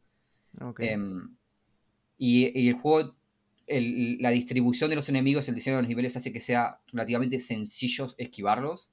Lo mismo con los jefes. Aunque los jefes sí tenés un incentivo para matarlos porque ganás puntos de habilidad. Em, y ahí viene la gran diferencia, y es que vos tenés menos armas, o sea, tenés un arma, o tenés esa variedad de armas, pero tenés habilidades y podés em, ir especificando a tu personaje para mejorar esas habilidades. Ok. Eh, entonces, eh, qué sé yo, por ejemplo, tenés... Y, lo que hacen también es, tienen giros interesantes respecto a las habilidades, porque vos en este juego de pronto pensás, ok, tenés un doble salto, ¿no? Ok, tenés un doble salto, tenés un dash, tenés... Eh, pero por ejemplo, acá una de las habilidades es em, hackeo. Entonces, eh, con el hackeo puedes hacer cosas como controlar enemigos, dañarlos, hacer que los enemigos hagan ciertas cosas para tu beneficio, abrir puertas, mover plataformas. Em, puedes usarlo de manera ofensiva. Yo, por ejemplo, no mejoré, vos tenés un árbol de habilidades, y yo no mejoré nada a mi melee. Mejoré el hackeo. Entonces, cuando lucho contra alguien, lo que hago es hackear. Ah. Lo hackeo para que haga daño. O, por ejemplo, contra un jefe, los jefes tienen zonas. Entonces, contra el primer jefe lo que hice fue hackeé una torreta para que la torreta no pudiera apuntarme. Luego hackeé sus lanzamisiles para que cada vez que los disparara se hacía daño al mismo. Eh, lo hackeé para hacerlo más lento. Luego hackeé para hacer explotar su armadura. Y en ningún momento le pegué, solamente hackeándolo constantemente. Eh, lo fui destruyendo. o con los enemigos también. Aparece un enemigo, ok, podría matarlo o también podría controlarlo. Hackearlo para que sea mi amigo. Eh, ah. O simplemente esquivarlo. Eh, no es tan estricto en cuanto a, ok, para resolver esta situación tenés que tener estabilidad. Claro. Eh, todavía tenés eso de decir, ok, este muro está bloqueado y necesitas estabilidad. Todavía tenés eso, pero em, tiene esa variedad de decir, ok, no. tengo menos herramientas que en el primero, pero tengo más formas de jugar con esas herramientas. Em, y eso también se ve en lo que es em, el manejo, la exploración. De pronto, por ejemplo, ok, podría ir a esta zona eh, utilizando la habilidad de escalar, o también podría ir a esta zona por este otro camino utilizando el hackeo. Si lo subí a nivel 3, puedo abrir esta puerta. Em, también otra cosa muy interesante es que en vez de hacerte con metro, de hacerte una bolita y pasar por los caminos más pequeños, que, el juego hace mucho eso, es muy interesante porque la primera vez que ves un camino chiquito dices, ok, si en un momento voy a tener la habilidad para convertirme en una esfera y, ir por ahí. Y no, lo que tenés es una habilidad para trasladar tu conciencia a un robot pequeño ah, que podés controlar, que en, en Action Verse uno ya tenías algo así, manejabas como un dron, pero acá el dron no solo te permite meterte en esos caminos, sino que hay unos portales, y cuando te metes a, un portal pasa un segundo mapa. Eh, y esto juega mucho con, el, con la historia del juego. Y el segundo mapa transcurre como una dimensión paralela detrás del primer mapa. Entonces, a veces para llegar a zonas del primer mapa, tenés que meterte con el dron a un portal que te lleva al segundo mapa, navegar en ese segundo mapa de forma paralela al primero y salir por otro portal eh, en el primer mapa. y es súper interesante porque entonces estás haciendo, ok, ok, bueno, estás mirando, a veces estás mirando los dos mapas y, poniendo uno sobre el otro y diciendo, ok, bueno, ¿por dónde puedo llegar acá? Y eso también te permite muchas formas de, resolver eh, eh, cuestiones de exploración. Em, gran parte de la dificultad, creo, del juego está en, eso, se siente como un gran acertijo. Es menos el combate, es menos saber dónde tenés que poner cada pieza y más mirar el mapa y decir, bueno, ¿cómo puedo resolver esto? ¿Hacia dónde tengo que ir? ¿Qué me falta por explorar? Em, entonces se siente mucho más dinámico y se siente que tenés muchas más opciones, más allá de que tenés menos herramientas en comparación al primero, la forma en la cual podés jugar con esas herramientas y podés combinarlas hace que sea mucho más interesante, qué sé yo. Hay, por ejemplo, al principio del juego llegué a un lugar donde había un muro que vos podés ver que ese muro se puede romper, pero no lo podés romper con, un pico, que es tu arma principal, sino que lo podés romper, más adelante conseguís la habilidad de, que tu personaje haga una explosión, y con eso puedes romper muros. Pero una de las habilidades que conseguís al comienzo es la habilidad de hackear. Eh, y cerca de esa pared hay un enemigo que si vos lo, lo, baiteás, digamos, cerca de ese muro, podés hackearlo y hacer que explote, y la explosión de ese enemigo rompe ese muro. Ah, Entonces podés acceder so- a zonas eh, a las cuales al principio parece que no podés acceder porque decís, ok, no tengo estabilidad, eh, pero podés resolver esas situaciones. O hay enemigos que de pronto ves una zona que decís, ok, no, acá necesito un doble salto, necesito, no sé, un gancho. De pronto tu, tu, tu dron también tiene sus habilidades, y una de las habilidades del dron es un gancho que le permite escalar ciertas zonas. Eh, pero también, por ejemplo, podés hackear ciertos enemigos para que funcionen como plataformas. ah. Eh, es- es- te deja, te, de- te da espacio a ser, a, a- a ser creativo con ese tipo de cosas. Eh, entonces se siente más dinámico. Está, es muy interesante lo que hacen. Es muy interesante eh, la, la filosofía de, ok, tenés menos, pero al mismo tiempo podés hacer más. Eh, a diferencia de Axon Verge, que era más, ok, para, este, para esta barrera tenés que usar esto. Y si no tenés esto Claro. para esta barrera, vení más tarde cuando lo consigas. Sí, yo vi un poco Bueno. y lo, con, no, con lo que decís vos, obviamente, veo que hay mucha diferencia con el 1. Entonces, ahora mi pregunta es, ¿el 1 o el 2? ¿Cuál te gustó más? ¿O cuál te está gustando más? Ah, el- creo que hay una. la- el uno lo que tiene es que se siente más contenido en cuanto a. al- a- Ah, uf, no sé, porque lo que tiene el uno es que se siente como que es más, más coherente en general el mundo. Mm, Eh, en el 2, el 2 se siente que el, mapa, el mundo es más abierto y- y es más variado. sí. Eh, y, y de hecho es, es, medio, es interesante porque de pronto estás caminando y digo, ok, ahora estoy abajo del agua. Eh, y, ok, ahora estoy, eh, ahora, ahora estoy abajo del agua y tomé un camino que va más abajo y ahora estoy en una montaña. eh, por- porque la historia es medio dimensiones y portales y todo eso y, y- y re- civilizaciones antiguas de la Mesopotamia es extraño. Eh, ya el uno era raro en cuanto a historia, este segundo todavía más raro. Eh, pero al mismo tiempo el 1 tenía más coherencia en ese, en ese aspecto, pero creo que el 1 era más lineal en cuanto al mapa, era, era menos variado. Eh, creo, creo que el 2 es más interesante, creo que el 2 es, es, es mejor, se siente... eh, aparte, el, el 2 se siente mucho más variado en cuanto a situaciones, no solamente solamente en cuanto a mapas, sino en cuanto a situaciones, por ejemplo, cuando vas en el mapa abajo del agua, algo muy interesante es que eh, de pronto podés ir, sin, sin, podés ir al comienzo porque el agua hace que tengas mu- mucha mayor movilidad. Sí. O sea, podés saltar más alto, podés saltar más largo, pero mm, te mueves más lento. Aunque después podés conseguir una habilidad que te permite moverte rápido abajo del agua. Eh, así que cuando salís del agua te sentís súper lento el resto del juego. Pues, oh, no quiero volver abajo del agua. Ahí podía moverme súper rápido, saltar para todos lados. Em, o tenés otra secuencia en donde, por ejemplo, estás obligado a controlar el dron. O cuando controlas el dron en estas dimensiones paralelas, el juego cambia bastante. Eh, tiene mucha más variedad. Se siente que, que no solamente cambian los mapas, sino que cambian las situaciones. Eh, y, y el hecho de que el, el combate sea algo opcional eh, también hace que, que por ahí sea menos tedioso el tema de, de la exploración. Eh, es más difícil también estoy notando por esta cuestión de que del melee los enemigos pegan muy fuerte y es difícil recuperarse. Eh, entonces la forma, de, la forma de, de balancear el hecho de que puedas esquivar o, o- o hackear enemigos. Eh, pero sí, creo que el 2 se siente mucho más... Se siente mucho más único también. Eh, porque creo que el 1, si bien es muy bueno, y, y creo que también el 1 tenía esa cuestión de, hey, hicieron un Metroid.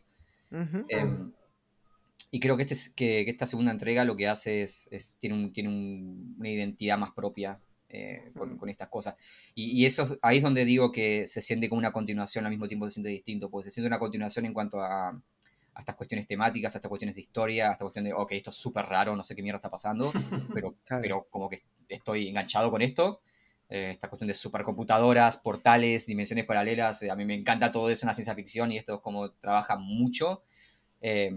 Pero aparte también lo, lo traduce mejor, lo incorpora mejor y de manera más única en lo que es gameplay.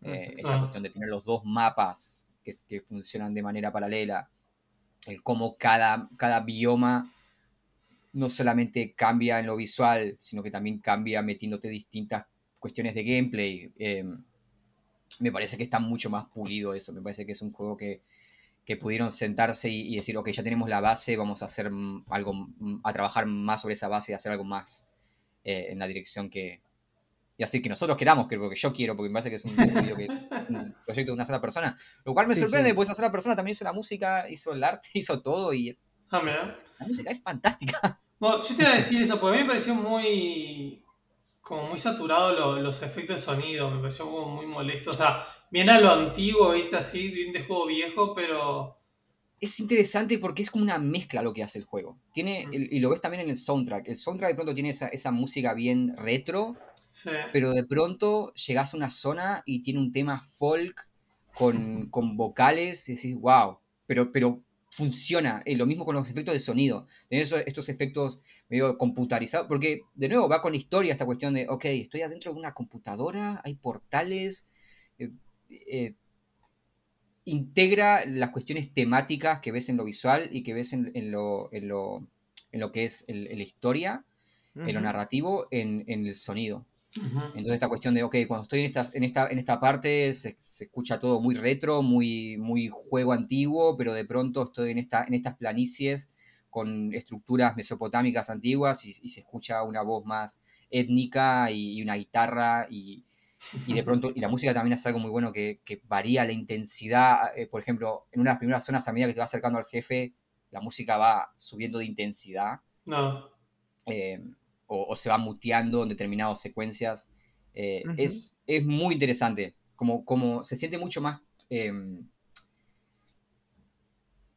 mm, cohesivo es una palabra. existe esa palabra, voy a, usar esa palabra. Más cohesivo en, todos los aspectos, trabajan mejor entre sí.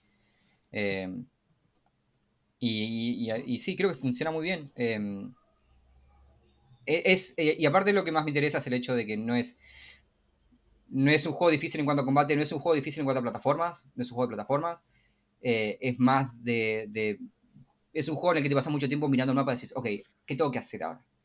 ¿Qué debo hacer? Pero no porque decís, no, no tratando de recordar, qué es lo que pasa en juegos, no sé, no sé, Hollow Knight, por ejemplo, que decís, ok, ahora tengo estabilidad, ¿dónde tenía yo que usar estabilidad? Ok, acá eh, no es ese tipo de Metroidvania, más, ok, ¿cómo puedo usar estas herramientas? Porque el juego te marca muy fácilmente, por ejemplo, dónde están las salidas de cada sección. Tiene el mapa con los cuadraditos y dice, ok, acá tienes tres salidas. Em, y decís, ok, puedo con estas habilidades hacer esto, hacer... Es más de explorar y es un juego más de, exploración. Em, porque el combate no es difícil, puedes ignorarlo, el plataforma no es difícil, pero a veces lo difícil es, es orientarte, el mapa es muy grande y, saber, ok, bueno, para, ni siquiera para dónde tengo que ir, sino cómo tengo que ir, porque el juego de hecho te marca constantemente a dónde tenés que ir. Si vos abrís el mapa, tenés un punto y dices, ok, anda acá, tenés una brújula, vos tenés ah. una brújula y dice, andate esta dirección, acá es tu, próximo objetivo. Eh, no, no, no, no, te, no trata de perderte. Lo que te dice es, bueno, fíjate cómo. Fíjate cómo llegas acá. Em, y ahí es donde realmente está lo interesante, en poner en práctica todas las herramientas para, hacer eso. Así que sí, vale mucho la pena. Eh, me está gustando mucho. No sé cómo va a avanzar la historia. Em, estoy más o menos unas 5 o 6 horas, pero. terminé en un punto en el, que el, en el que el juego mete otro giro. Está constantemente haciendo eso. Está constantemente haciendo, hey, te, estás aclimatando, te estás acostumbrando a esto, estás usando tus herramientas, bueno, ahora haz esto, pack. Ahora, estás abajo del agua, ok, ahora te quito todas tus habilidades. Eh, ok, ahora tenés que ir a esta dimensión paralela y usar el robot.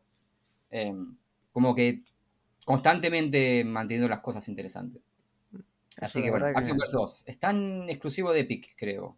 En PC. Sí, y, eh, para, para Nintendo Switch también. Sí. Eh, y está muy barato también, así que aprovechen. Sí, la, verdad que por lo que por lo que contás me pareció bastante interesante. Yo tenía en particular un poco de miedo que fuera más de lo mismo, pero veo que no, por lo que estás diciendo. y, aparte, y aparte, si en cinco horas ya tuviste todo eso, se ve habla también que es un juego bastante dinámico y eso me parece que es, es algo muy interesante, porque siempre, normalmente este tipo de juegos, los Metroidvania, tiene una progresión que va muy atada de las habilidades, de cuando conseguís el doble salto, de cuando conseguís la habilidad de nadar, de cuando conseguís la habilidad de romper el piso, las paredes, etc. Y me parece que este como que trata de acelerar un poco todo ese proceso, pero te da otras herramientas para que investigues, para que descubras cómo funciona ese mundo y creo que es, por lo que vos comentabas, creo que es el punto más fuerte y, una de las razones por las cuales ahora tengo ganas de jugar Action Verse 2. Sí, la verdad que a mí también me dio ganas de jugar. no te voy a mentir. Es así. Sí, tiene esa cosa de. Es muy, muy, muy una sensación que tengo mucho con Hollow Knight. De decir, ok, solamente quiero explorar el mundo y ver qué onda, qué pasa. Claro. Quiero perderme acá y, y ya el hecho de ver algo nuevo es, es eh, recompensa. Así que bueno, Action Verse 2 por ahora podríamos decir que tiene el recomendado ahí, la media, lo dejamos si querés en suspenso hasta el próximo Ah, podcast. y- Mira, pero- solamente por el soundtrack en la pantalla de título diría que sí. Vale la pena. Aparte es un juego, creo que está a 3 dólares. Ah, súper barato. Así que eh, la verdad es que no hay excusa para no probarlo. Súper barato. Y bueno, ¿No hay para... Sí, eso iba a decir. Para cerrar este, este primer bloque, yo voy a comentar lo que estuve jugando. Ha sido un juego que pf, me ha dejado medio tibio, la verdad. Esperaba un poco más de, de ese título y, y fue como, bueno, encontrarme con algo que ya había jugado muchas veces. No es un juego malo, eh, pero estarán preguntándose, bueno, pero ¿de qué juego vas a hablar? Bueno, voy a hablar de The, Ascent o The Ascent, no sé, Ascent, o como quieran llamarlo, es este juego que mm, al cual Microsoft le estuvo metiendo muchas fichas, mucha publicidad, que ganó cierta relevancia porque estuvo presente en prácticamente todos los eventos de Microsoft y eh, se presentó también como un título exclusivo que salía en Game Pass, por supuesto, del día 1. The Ascent eh, es como Diablo, es como Grim Down, es como Titan Quest, es como tantos otros juegos de este género que ya hemos visto muchas veces, donde, eh, bueno, vamos a controlar a un personaje que, eh, bueno, tiene que hacer cosas. ¿Y qué son esas cosas que tiene que hacer? Bueno, dispararle a todo lo que se mueve prácticamente. La historia de The Ascent nos lleva a un mundo ellos dicen, lo venden como un mundo cyberpunk. eh, no digo que no lo sea, pero a mí me remite un poco a, a un mundo cyberpunk barra Star Wars, digamos, porque no es que solo ves humanos modificados, eh, digamos, con implantes cibernéticos y sino que también ves otras razas, hay otras razas alienígenas, hay otros, otras criaturas, y de hecho uno de los primeros personajes que te encontrás en uno de los lugares donde te lo encontrás es como. ¿se- ¿Recuerdan la cantina de la película Star Wars? Donde Sí. suena esa música. pa, pa, pa, pa, pa? Bueno, es una música muy parecida y un personaje que recuerda mucho su forma de ser, su actitud, su. eh, cómo te lo presentan a. El, por ejemplo, el bicho ese que volaba también en Star Wars, que era el apoderado de Anakin. Eh, no Ah. acuerdo cómo se llamaba este. Bueno, No, este no me acuerdo, sí, ubico, ubico.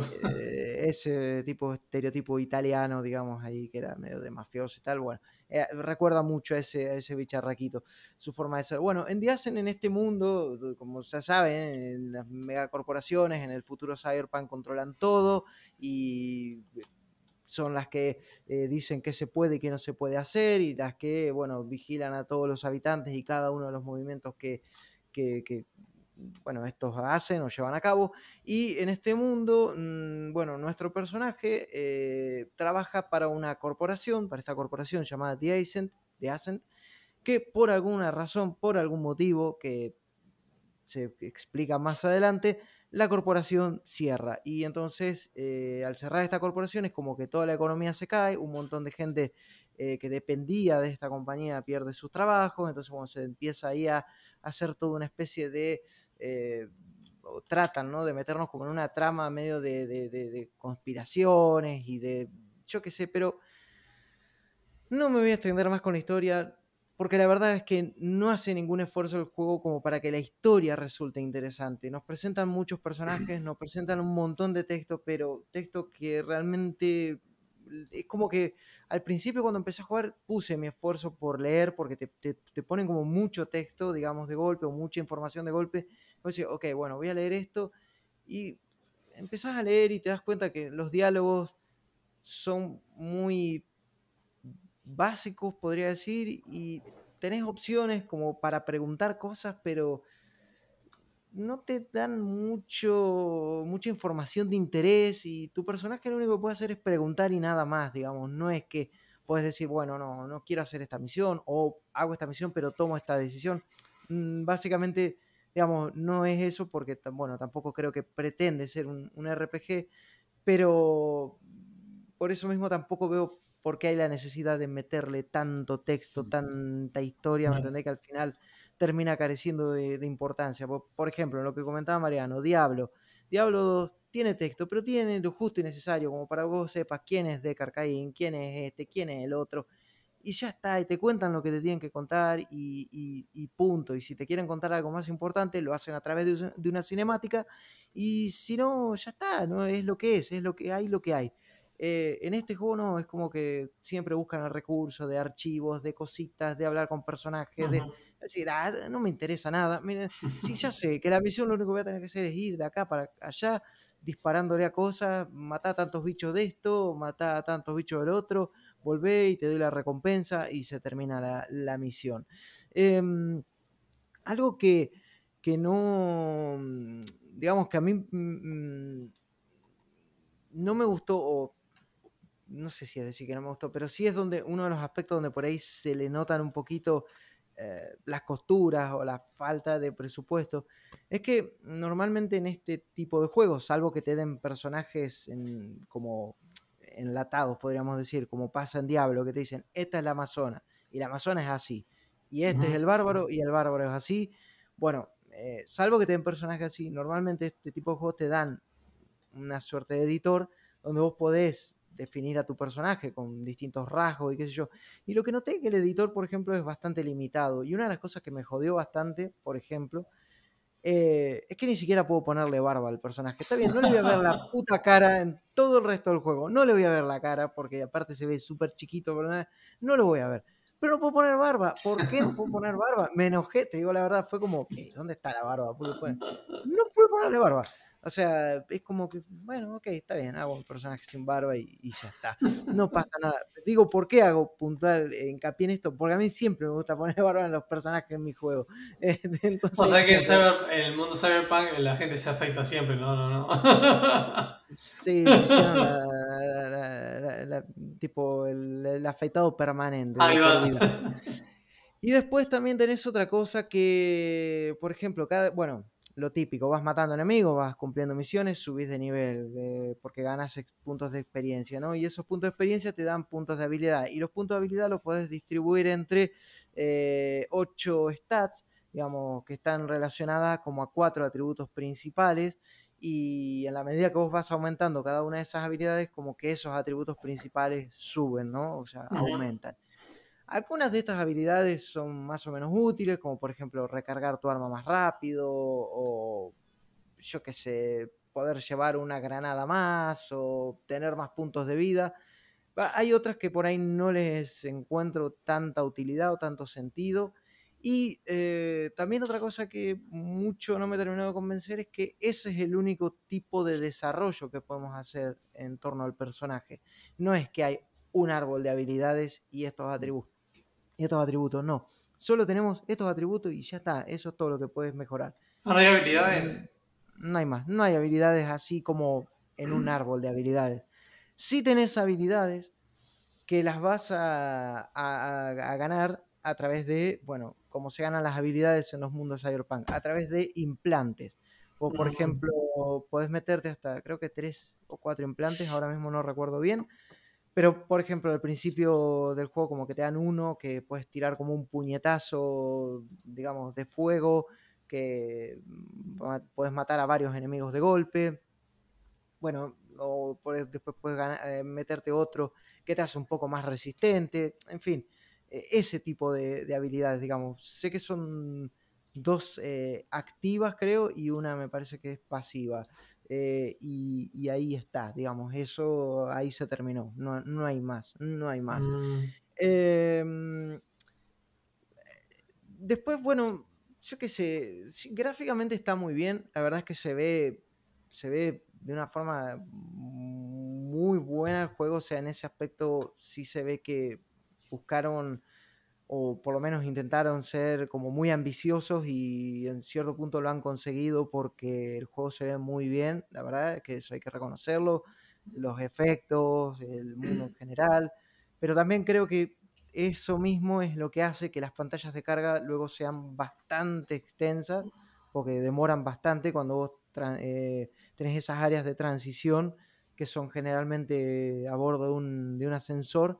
Bueno, esas áreas pueden durar bastante tiempo, digamos, y creo que es porque el juego tiene que cargar demasiado detalle, demasiadas cosas del entorno.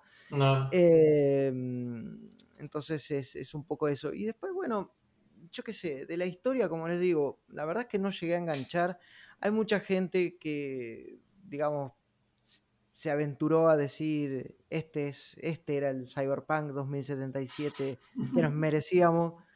Yo la verdad que no estoy nada de acuerdo con eso porque me parece que, si bien como hemos dicho y hemos establecido varias veces en este podcast, Cyberpunk es un juego mediocre, sí que tiene una narrativa muy elaborada y sí que tiene personajes muy bien trabajados y sí que tiene cosas memorables que vos después te encontrás con gente que ha jugado el juego y podés recordar personajes y situaciones y de The Ascent te puedo asegurar que lo jugás hoy y la semana que viene no te vas a acordar de nada de ese mundo o de prácticamente nada de ese mundo. Entonces creo que ahí hay una, hay una brecha, ¿no? Lo que es un juego con una narrativa ¿no? bien establecida y un juego, bueno, donde la narrativa trata de tener protagonismo pero queda relegada a un segundo plano. Y para terminar, digamos un poco con, lo que es The Ascent, eh, el sistema de combate es, eh, como dije, es un juego tipo Diablo. Nuestro personaje se controla como una especie de twin stick shooter, ya saben, con una de las palanquitas como el personaje, con la mira. Tenemos una variedad de armas que van desde ametralladoras, escopetas, lanzamisiles, eh, pistolas. Pero la verdad que para hacer un juego de este estilo, donde el fuerte normalmente está puesto en el loot, el loot es bastante escaso, hay poco loot. Mm. Hay, o sea, es como, mm, no sé, poner en las 5, 6, 7 primeras horas de juego, fue como, siempre me encontré la misma escopeta, siempre encontré la misma ametralladora, es como que siempre te dropean el mismo arma, siempre es el, exactamente el mismo arma. ¿Cómo mejoro la calidad del drop?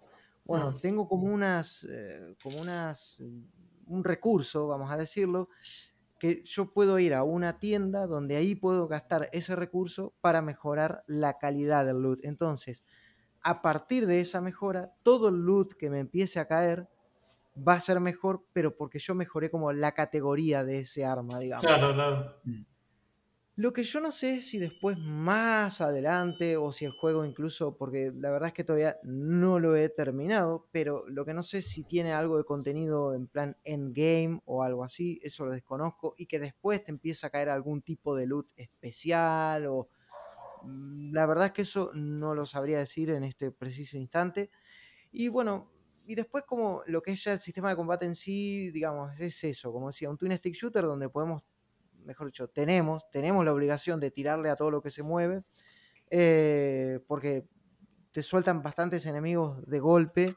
Eh, es como, a veces incluso vos puedes ser nivel 10 y te pueden largar, yo qué sé, 10 enemigos de nivel 3 y te hacen mierda, o sea, literalmente te hacen mierda. Es como que te rodean, te empiezan a tirar granadas. Tenés un sistema de cobertura, pero como digo, es prácticamente inservible porque al tener tantos enemigos, digamos, algunos que te atacan melee, otros que tiran explosivo, otros que empiezan a tirar granadas, y después tenés eh, los enemigos que te disparan con armas, siempre intentan flanquearte. Y desde que aparecen, al ser en, al venir en, cantidad, es muy difícil que no te flanqueen, digamos, a los dos segundos, digamos. Ya seguro tenés algún enemigo ahí al lado tuyo, entonces es como que eso de ponerte a cubierto, yo creo que por ahí puede llegar a resultar más práctico cuando jugás en multijugador, porque ahí, bueno, ya puedes jugar con otras tres personas, eh, dos personas, perdón, o tres, bueno, no recuerdo, yo jugué con dos personas más y ahí sí, porque vos ya sabés que vas a tener una secuencia de tiroteo, podés decir, bueno, yo cubro esta zona, yo cubro esta, yo cubro esta, y entonces tener una mayor cobertura del campo de batalla y ahí sí podés evitar que los enemigos se te acerquen o te flanqueen o yo qué sé, o, hagan lo que quieran hacer. Eh, pero bueno, es eso, como digo, The Ascent no me parece un mal juego, pero me parece algo que ya he visto muchas veces. Eh, mediocre. Digamos, eh, no diría mediocre porque no es un juego que, como digo, no es un juego que, esté en la línea de la mediocridad, Mm. digamos, ni para bien ni para mal. Es un juego que es correcto, es un juego que está bien, que en lo que hace funciona, digamos, el sistema de combate, al margen de lo que digo de, de la cobertura y tal, el sistema de combate funciona, cuando entras en los tiroteos es divertido, pero bueno, por supuesto, cuando lo jugás con gente resulta mucho más divertido, porque es- eso es, eh, creo que es el, el punto que hace que The Ascent mejore bastante. Pero después, como te digo, si lo que buscas es un juego donde tengas mucho loot o donde tan siquiera la historia pueda resultar medianamente interesante, mm, Mm. No sé, yo creo que hay propuestas mejores, hay juegos que, que- que hacen ya lo que hace The Ascent. De hecho, te podría decir un juego, eh, no sé si jugaron a Ruiner, que es un juego que publicó Devolver Digital Suena. en 2000, creo que fue en 2018 Sí. o 2017 por ahí. Eh, Ruiner, te- a, a mi criterio, te ofrece un mundo cyberpunk un poco más Mm. congruente, más, como dijo Mariano, cohesionado, eh, donde creo que está un poco mejor logrado incluso en, varios aspectos del juego, porque pues, tenés hasta, no sé, un árbol de habilidades, tenés atributos, tenés peleas contra jefes, que son bastante más dinámicas, tenés la posibilidad de cambiar tus, tus habilidades y tal en cualquier momento, en fin, que encuentro, por ejemplo, otras, otras propuestas que ofrecen algo similar y que a mi criterio, a mi gusto, claro está, lo hacen de repente un poquito mejor.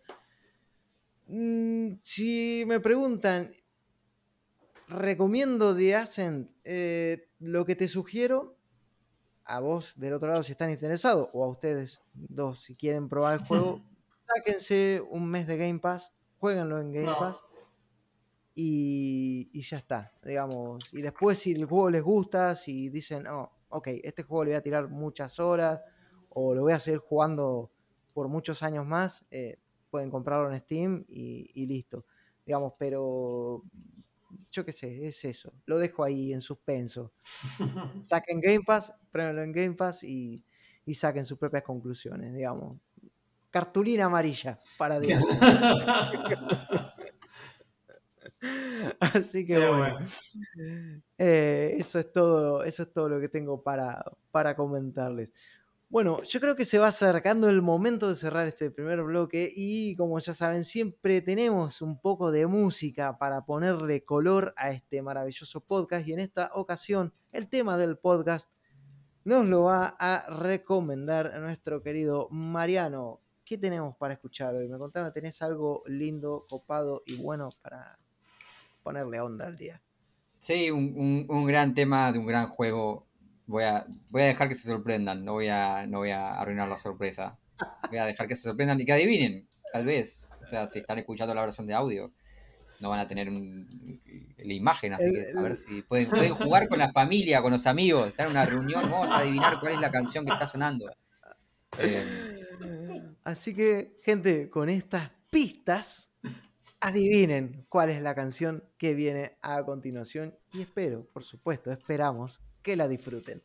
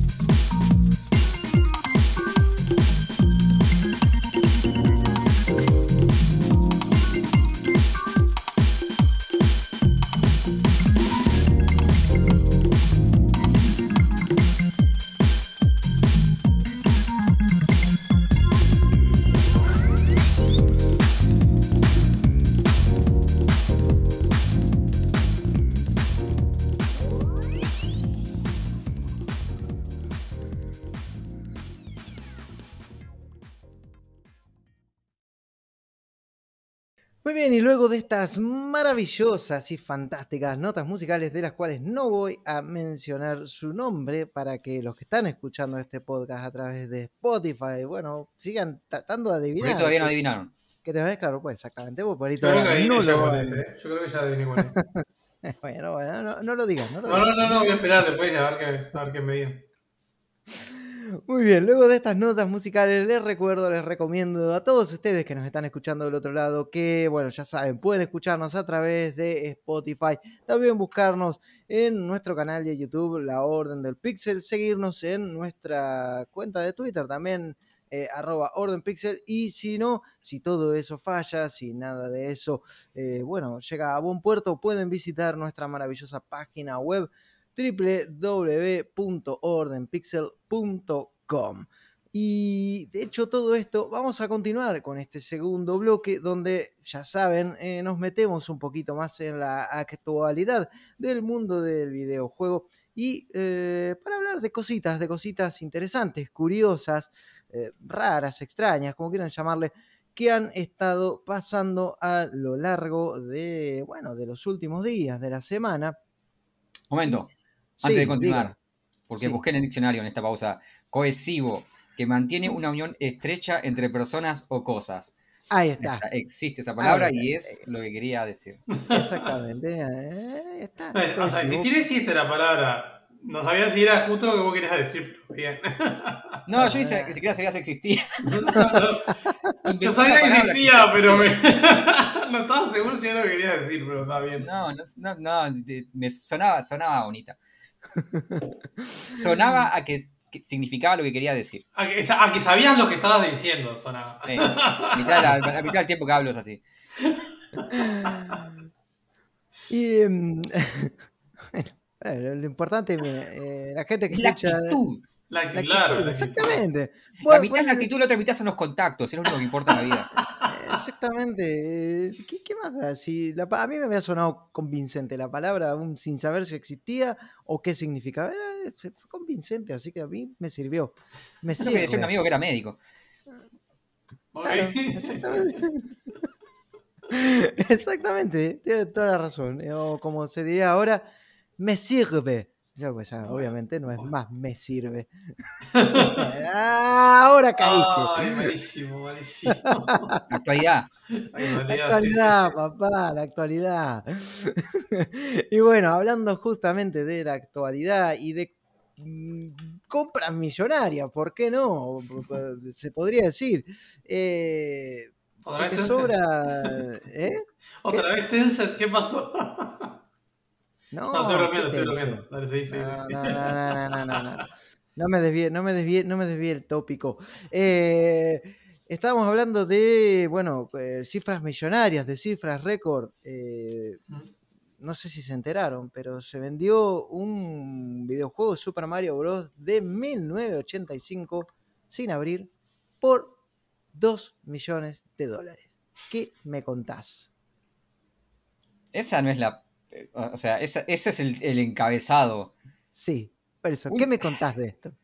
Puede, puede ser que, que todo lo relacionado con cifras altas de dinero sea tan turbio eh, y, y no haya una buena noticia en el mundo de los videojuegos, sea tan, tan oscuro. Porque sí, eh, está toda esta cuestión de, de coleccionismo y el tema de los juegos cerrados es como algo más particular todavía. Eh, pero, ok, se vende un juego por 2 millones, bla, bla, bla. El- lo, lo- lo turbio de todo esto, porque nunca puede no haber algo turbio cuando se maneja esta cantidad de guita, es que detrás de esto hay una empresa que se llama Rally. Básicamente lo que hace esa empresa es eh, juntar inversionistas detrás de eh, oportunidades de ventas de este estilo. Ajá.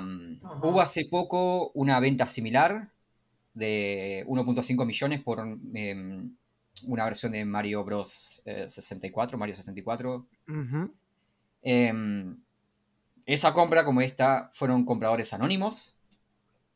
Y las ventas, o sea, quienes vendían también, eh, en ambos casos, si no me equivoco, fue esta empresa Rally. Primero es, es raro porque normalmente este tipo de, de cosas se subastan por precios altos, pero no, no tan altos. Creo que los precios que se venía manejando eran 100 mil dólares, 100, 110 por ahí. Sí, sí, Entonces sí, este salto es como bastante grande y, y el hecho de que sea una empresa anónima, que una empresa anónima, que sea un- una persona anónima que haya hecho estas compras y el hecho de que esté esta empresa de rally atrás hace que sea todo muy turbio porque la teoría es que quien está comprando esto es la misma empresa que lo está vendiendo para potenciar su eh, imagen, para hacer más em, seductoras estas oportunidades de inversión. Porque básicamente cómo funciona esta empresa es, yo tengo mi copia de Diablo 1 que compré en Musimundo en 2002, ponele, 2001, Ajá. ¿no? Y yo les digo, muchachos, Gary, eh, Frank, puedo esta, esta copia se puede vender, no sé, en, en 100 mil dólares, piso, en una subasta. Si ustedes me dan 50 mil dólares cada uno, eh, ustedes son partícipes de esta venta. Entonces, ustedes me dan, ustedes participan comprando una fracción de lo que está, de- del valor de esto, de estos, por ejemplo, 100 mil dólares, cada uno me da 50 mil, y después esto se puede vender, no sé. Miren, las dos anteriores mías, un millón y medio, dos millones vendí. No. O sea, eh, este de Mario creo que estaba evaluado en 150 mil o por ahí Mm, Sí. unos 100 mil estaba evaluado y se vendió uno, o sea, los inversionistas pusieron un monto total por 100 mil dólares y vendieron por 2 millones. No. Es una oferta, hermano. Ustedes pongan 50 mil cada uno. El tema es que puede no venderse nunca también. Claro. Claro. Es un riesgo, porque capaz que yo la pongo en, en- en- en venta y nadie la compra, o la compran por 100 mil nada más. No, no, no- no- nadie te garantiza que se va a vender o se va a vender por tanto. Vos comprás la oportunidad. Claro. Entonces, eh, es como medio sospechoso que de pronto esta empresa tenga dos ventas anónimas, tan, con tanto salto eh, en cuanto al, a- al monto de lo que se maneja normalmente, que ya es mucho, pero o sea, de 100 mil a un millón y medio. Sí, Entonces sí, es como bastante turbio, eh, porque lo que está pensando es eso, es que, ok, esto es una compra que hizo la, la propia empresa que está promocionando estas oportunidades de inversión para potenciar eh, estas ofertas. Sí, Lo cual no Es sería un- raro. Es un poco lo que sucede también con el mundo del arte y toda esta cuestión también de los artistas muchas veces cuando quieren revalorizar su trabajo o cosas así, hacen subastas o bueno, estas exposiciones, se venden obras a veces realmente muy ¿qué voy a decir? De, de ver- de Sí, verdad, pero, de verdad una banana pegada a la pared, ¿vale? pero vale el tema con eso, dinero. el tema con el arte es que es verdad, mucha gente por ahí subasta para subir el, el precio o ese tipo de cosas, pero el tema es que eh, no, no, es- esto es más como una estafa, porque vos lo que estás vendiendo en realidad es una oportunidad de inversión Sí, sí. con, un- con una ganancia a futuro que puede no llegar. eh, y, Claro. Bueno, sí. O sea, el tema con estas dos ventas es que si, si la empresa misma que está vendiendo la oportunidad es la que realizó las compras para hacer estas ofertas más seductoras, estás medio como estafando porque estás diciendo, ok, sí, es- esto es algo que se mueve, esto es dinero, invertí acá. Ujú. eh, es, es como que yo te, te haga invertir a vos en un negocio que sé que no va a dar ganancia. Claro, claro, claro, ¿no? claro. es como, che, invertí, eh, te- tengo una carnicería, mirá toda la gente que viene a comprar, boludo, poné plata, mirá toda la gente que viene a comprar, pero esa gente que va a comprar son mis amigos. Y yo les dije que vayan a comprar para, Claro. para mostrarte a vos que vende. Y después vos la comprás y no va nadie. Eh, Sí, y bueno, yo me esto quedé con creo la que es plata, peor. porque ya está, problema tuyo. Con esto creo que es peor porque es como tener tu, pro- tu, tu, digamos, tu carnicería y que vos mismo te compres la carne y le digas a los más, mirá, vendí todo esto en un día. La verdad te la compraste Pero vos mismo. no, no, porque la empresa esta ofrece las oportunidades, pero es, o, o sea, ofrece las oportunidades de inversión a otra gente. No. Es decir, yo tengo el producto, ustedes compran una parte de este producto que yo tengo, y después si se vende, ustedes se quedan con un porcentaje. Ahora, si no se vende, lo que ustedes invirtieron, yo me lo voy a quedar igual. Claro, Eh, claro, claro. Ese es el tema. Pero yo te muestro que vendí. Sea, mirá, pero yo vendí, mirá estas dos, un millón y medio, dos millones. No. En un mercado que suele mover 100 mil, 150 mil. Lo vendí por dos millones, hermano. ¿Soy bueno o no soy bueno? Ay, no, invertí- ay, no, ahora no se vende. Uh, está complicada la cosa. Se cayó la criptomoneda, no, ahora no se vende. Pero, hey, por ahí en 10 años se vende.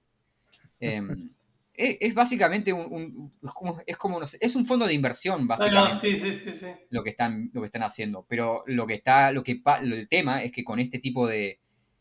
A ver, todavía no está nada aprobado. Pero es si esto es una venta falsa, es un fondo de inversión que está engañando a los inversionistas, porque están diciendo, esto genera ganancia cuando, cuando no. no la genera.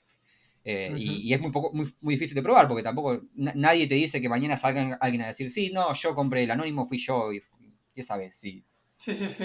Si no lo adornaron para que salga a decir, ¿no? Es, es, medio improbable, salvo que no sé, que sea una institución que no haya comprado, pero sí, no sé. Que, el comprador ha sido anónimo también es raro.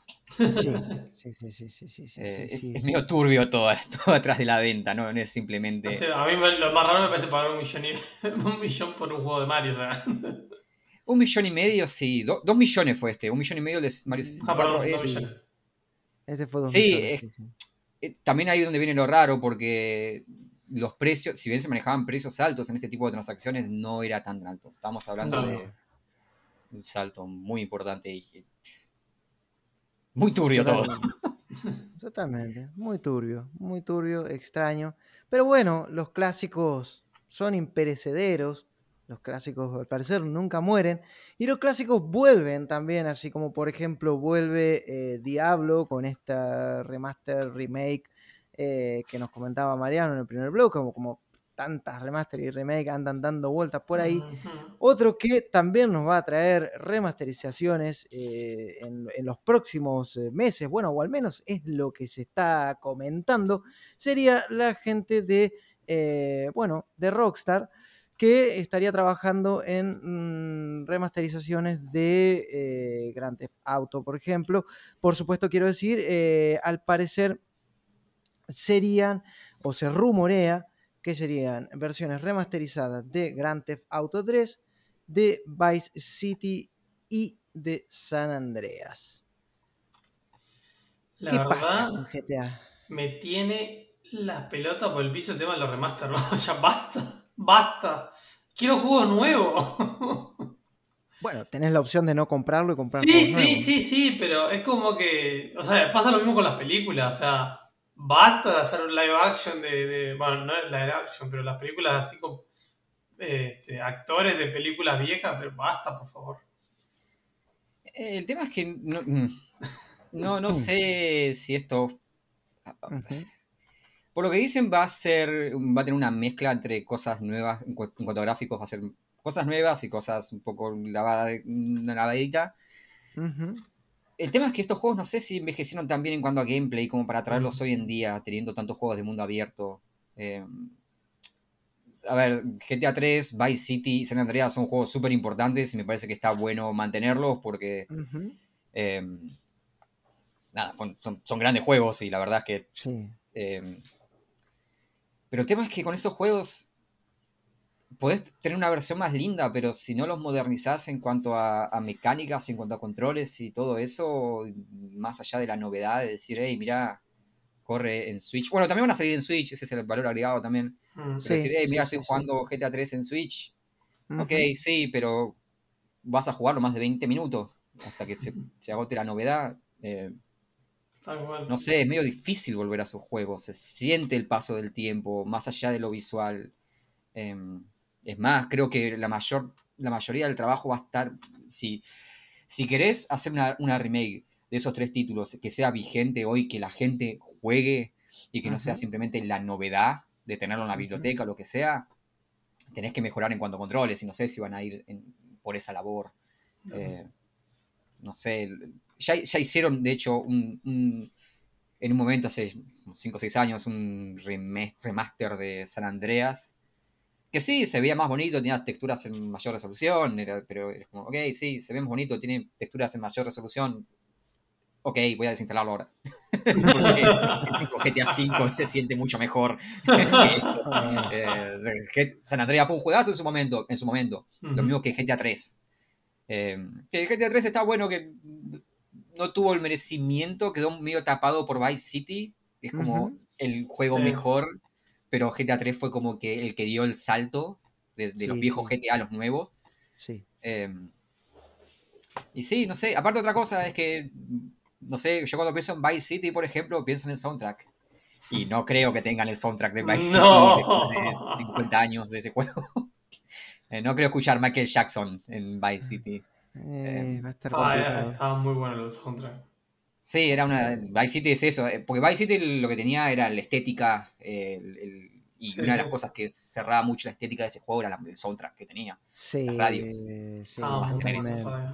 Esa estética de Carlitos Way, a mí me encanta. Era, sí, es que era, era básicamente. Era, era, era Carlitos Way y. Sí, Era Carlitos sí, Way. sí. Era una mezcla entre ambas cosas. Sí, Eh, sí, uno, sí, uno sí, de los sí, personajes sí. era básicamente un personaje de Carlitos Way. El, Sí, el abogado, Sí. exactamente. Me faltó, eh, me faltó Sasso en GTA. Faltaba, faltaba Porcel. Porcel, me faltaba Porcel en GTA y era. y era- porque aparece hasta. a- Carlito, Carlito. Siempre me acuerdo de Porcel diciendo de Carlito hablando en Spanglish. Ah, Al Pacino. Sí. Yo, vos sabés que no me acuerdo ahora si fue en si fue en el Vice City o en el que salió que era como una especie de continuación que era Ah. Stories of Vice City, Sí. que era como un Vice City Stories. un- el Vice City Stories, perdón, un spin-off. Creo que era en ese que hasta sale Phil Collins, que lo tenés que llevar a un recital y, y antes de llevar al Sí. recital, tipo, te cagás a tiro porque lo quieren, lo quieren matar a Phil Collins.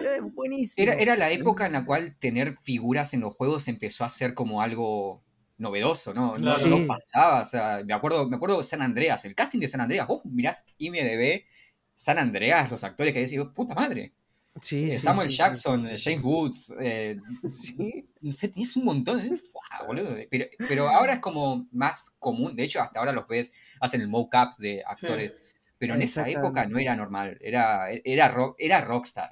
Eh, Era, realmente claro. Rockstar era una empresa que, que se podía dar el lujo de hacer eso. Te, da, te, te pone en perspectiva lo que era Rockstar en esa época, lo que es hoy y lo que era en ese momento. Digo, "Guau, estos chabones pueden traer estos actores en un videojuego. Sí, sí, sí, sí, sí. Totalmente. Ahora, yo lo que te digo a mí, lo que me deja un poco frío, que, que no leer el nombre de eh, Red Dead Redemption. eh, es como, ¿cuándo lo van a sacar para PC Rockstar? ¿Cuándo me va a traer el 1 para PC? Estoy pidiendo el 1. El 2 ya está, el 2 está ahí. Pero quiero jugar el 1. Me lo está debiendo. Te juro que me, me- me- me pone mal cada vez que me acuerdo de que ese juego, por razones que nunca explicaron, por razones que desconozco, no salió para PC. Pero bueno. Sí, en fin. es- son por Sony, básicamente, ¿no? Sí, sí. Ah, En fin, cosas, cosas que pasan, cosas que pasan. Y recuerda que en el último podcast también comentamos de cosas que pasaron, cosas muy graves que pasaron en Activision Blizzard, Activision Blizzard. Y bueno, esta bomba que explotó no solo, mm, obviamente, dejó manchada la imagen de, de esta otrora prestigiosa empresa, sino que eh, hizo que, bueno, las cabezas empiecen a rodar cual revolución francesa. Y ahora eh, se fue o sea, hubo, se confirmaron, perdón, los despidos de varias personas desarrolladas, eh, perdón, involucradas en el desarrollo de Diablo 4. Eh, bueno, y algunos otros, algunos otros juegos de Blizzard también, pero concretamente de Diablo 4 y mm, estoy hablando de, bueno, el diseñador principal, Jesse McCree, eh, también, bueno, el diseñador de eh, World, of, um, World of Warcraft, que es eh, Jonathan Lecraft. Pero lo más importante es que despidieron también al director de Diablo 4, Luis Barrigas, señor Barriga para. No, Luis Señor Barrigas, Barriga. señor Barriga para los amigos, exactamente. Despidieron. señor, señor Barriga, Barriga. ahora va a tener que vivir de la renta porque de Blizzard ya no va a vivir más. Es triste reírse de esto, Sí, pero sí, sí, sí. me acordé del chavo justo. No, no, qué gracioso el nombre, pero es una mierda que. A ver, es una, a ver, es una mierda que despidan a alguien, pero no es una mierda que despidan a alguien que estuvo involucrado en acciones Eso, eso te iba a decir. que O sea, estuvo involucrado. porque si lo están despidiendo es porque algo, algo pasó, algo tuvo que ver No. con esto. Sí, sí, es, es uno de los principales acusados. Ahí en va. la- Claro, Nada, exactamente. eso Eso, es lo que iba a decir. Eso lo iba a decir. Claro que pasó algo, pasó, pasó algo grave, porque como dijo Mariano, es uno de los principales implicados en todo este quilombo que está pasando ahora mismo en, bueno, en Activision Blizzard. Y bueno, ¿qué pasa con Diablo 4? ¿Sale, no sale? Eh, ¿Está en estuvo re- es- peligro? también eso ¿Cómo- estuvo retrasado. Es como, es como cuando ordenan un montón de dominós y tiran uno y empiezan a caer todos. Y está-. ¿Vieron el meme de- del tipo que está tirando uno pequeñito y, y cada Sí. uno es más grande? Más grande, sí, sí, sí. porque. ah, O sea, estamos mencionando esto que fue lo último, la última novedad esta semana, pero. eh, pero nosotros, los directivos, hay una segunda demanda contra Blizzard eh, por parte de los accionistas. Eh, Overwatch también se vio afectado. eh, por, esta, por este despido, Diablo se vio retrasado hasta el año que viene. Eh, es, es- están cayendo fichas cada, eh, ca- fi- fichas cada vez más grandes y que están afectando, están afectando a Blizzard en, en- en- en, eh, aspectos que van más allá de- de- de- de- del PR, digamos, de, la imagen. Eh, está afectando económicamente, está haciendo temblar a la, a la compañía en cuanto a los proyectos, en cuanto a la viabilidad de, un montón de, de proyectos que tenían en marcha. O sea, Diablo se vio ahora atrasado, Overwatch hasta el año que viene. eh, hay mucho quilombo con la comunidad de WoW, Eh, la comunidad en general, porque Blizzard es una compañía que tiene una comunidad muy fiel, que, se basa mucho en su comunidad, y hay Ahora- mucha discusión interna también ahí. Ahora vamos a comentar algo de eso. Eh, el- el- el- la demanda de los accionistas se suma, porque los accionistas dijeron, hey, ustedes sabían de esto y no nos avisaron nada, las acciones cayeron, no nos Ah. sabían que iban a caer y no nos avisaron nada. Eh. O sea, todo mal. O sea, todo, eh, todo eh, mal. Estamos diciendo así por arriba porque todos los días salió algo nuevo desde el último podcast. Eh, sí. Y todo igual de grave. Sí, eh, sí, sí, sí. Nos, si, si si nos dicen que en un mes Blizzard deja de existir, yo te lo creo. Pues, Yo también, yo también. La verdad es que. Porque es muy difícil que puedan remontar esto. No, que tiene pinta Sí. que, que va para eso. O, o que la compre otra compañía, que puede ser. Sí, también. desaparecer en plan, hey, Blizzard deja de existir como tal, o hay una división o una adquisición para renombrar, para remover Sí. gente, para, viste, que deje de existir pero que no deje de existir. Que venga. como pasó cuando se unieron a Activision, digamos, ¿no? Sí. Eh, Que venga el amigo algo Tencent, ahí. Tencent y, y saque la billetera, como siempre. No, van a esperar un poquito más, que más que baje un poco más el precio. Sí, el tema es que yo.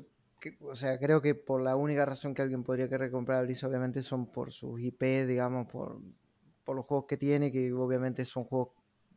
Bueno, a ver, que si bien ahora están atravesando dificultades, como puede ser eh, por los temas que comentaba Mariano de comunidad y tal, de, bueno, que ahora ya vamos a hablar un poquito de ese tema, eh, pero son franquicias que generan mucho, mucho dinero.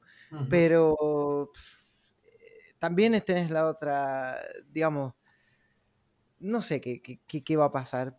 Yo creo que, a ver, eh, si Bobby Kotick puede llevarse esos bonus millonarios y embolsillarse un montón de guita, eh, no creo que quiera perder así de fácil la gallinita de los huevos de oro. Digamos, probablemente no sé qué tipo, no se me ocurre qué tipo de control de daño pueden hacer, porque la verdad es que están muy, muy, muy complicados. Pero no sé si alguien. Bueno, capaz que Microsoft compra Blizzard. Yo qué sé. Sí, o hay alguna cosa medio rara. ¿Sabes? Yo Activision estaba pensando, Tencent ya tiene parte comprada de, de Activision Blizzard. No me acuerdo cuánto, pero estoy, Eh, estoy seguro puede que tenían aparte. Sí, sí. No me extrañaría que agarre y digan, bueno muchachos, este, están pasándola mal, yo tengo la solución acá. A, a ver, yo cuando digo Blizzard desaparece, tampoco digo que deja de existir y no vemos No, no, ningún claro, claro, claro, pero claro. sí. no, no, decir, "Hey, obviamente. dividamos esto y Blizzard pasa a llamarse tal y cual y sacamos a esta gente. Porque creo que el tema con los inversionistas es grave, porque le van a decir, hey, loco, que... Sí, Ya no es una cuestión de, ok, contratamos unos abogados, arreglamos con los empleados y metemos a alguien para hacer PR. Ahora, ok, hay dinero acá. Sí, sí, sí, sí, sí. Bueno, Tencent igual estoy mirando acá, no sé si estarán actualizados estos datos o no, pero al parecer es un 5%, digamos, lo que tiene de Blizzard. Que... Pero no sé, tampoco tómenlo con pinzas porque tampoco son datos que pueden estar desactualizados, así que realmente no lo sé. Pero bueno, que igual sí, pueden ser los que metan el dinero y que digan, bueno, acá listo, saneamos, todo el mundo afuera, que venga gente nueva y, tratemos de, remontar esta situación como, como podamos. O, bueno, o simplemente explota, digamos. Si tengo que elegir un, final, digamos, yo prefiero que alguien lo compre a Blizzard y que trate de reestructurar la, empresa y, bueno, de algún modo... El presidente renunció también.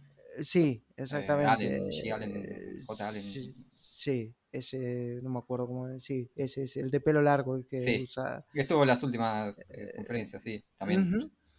Por eso, es algo que, que, está viendo de arriba el tema. Sí, sí, sí, a, diferencia por ahí lo que fue Ubisoft, que empezó desde abajo escalando, esto empezó arriba, empezó arriba de todo. aparte, también, aparte también hay otra cosa, y yo creo, por ejemplo, ahora que traes Ubisoft, eh, me da como que a Guillemot creo que hay un interés más real por él de solucionar las cosas o tal vez de hacer un, control de daños un poco más exhaustivo ¿no? y tratar de sostener eh, Ubisoft a flote, porque creo que hay ahí hay una conexión mucho más estrecha entre el autor y, su obra, ¿no?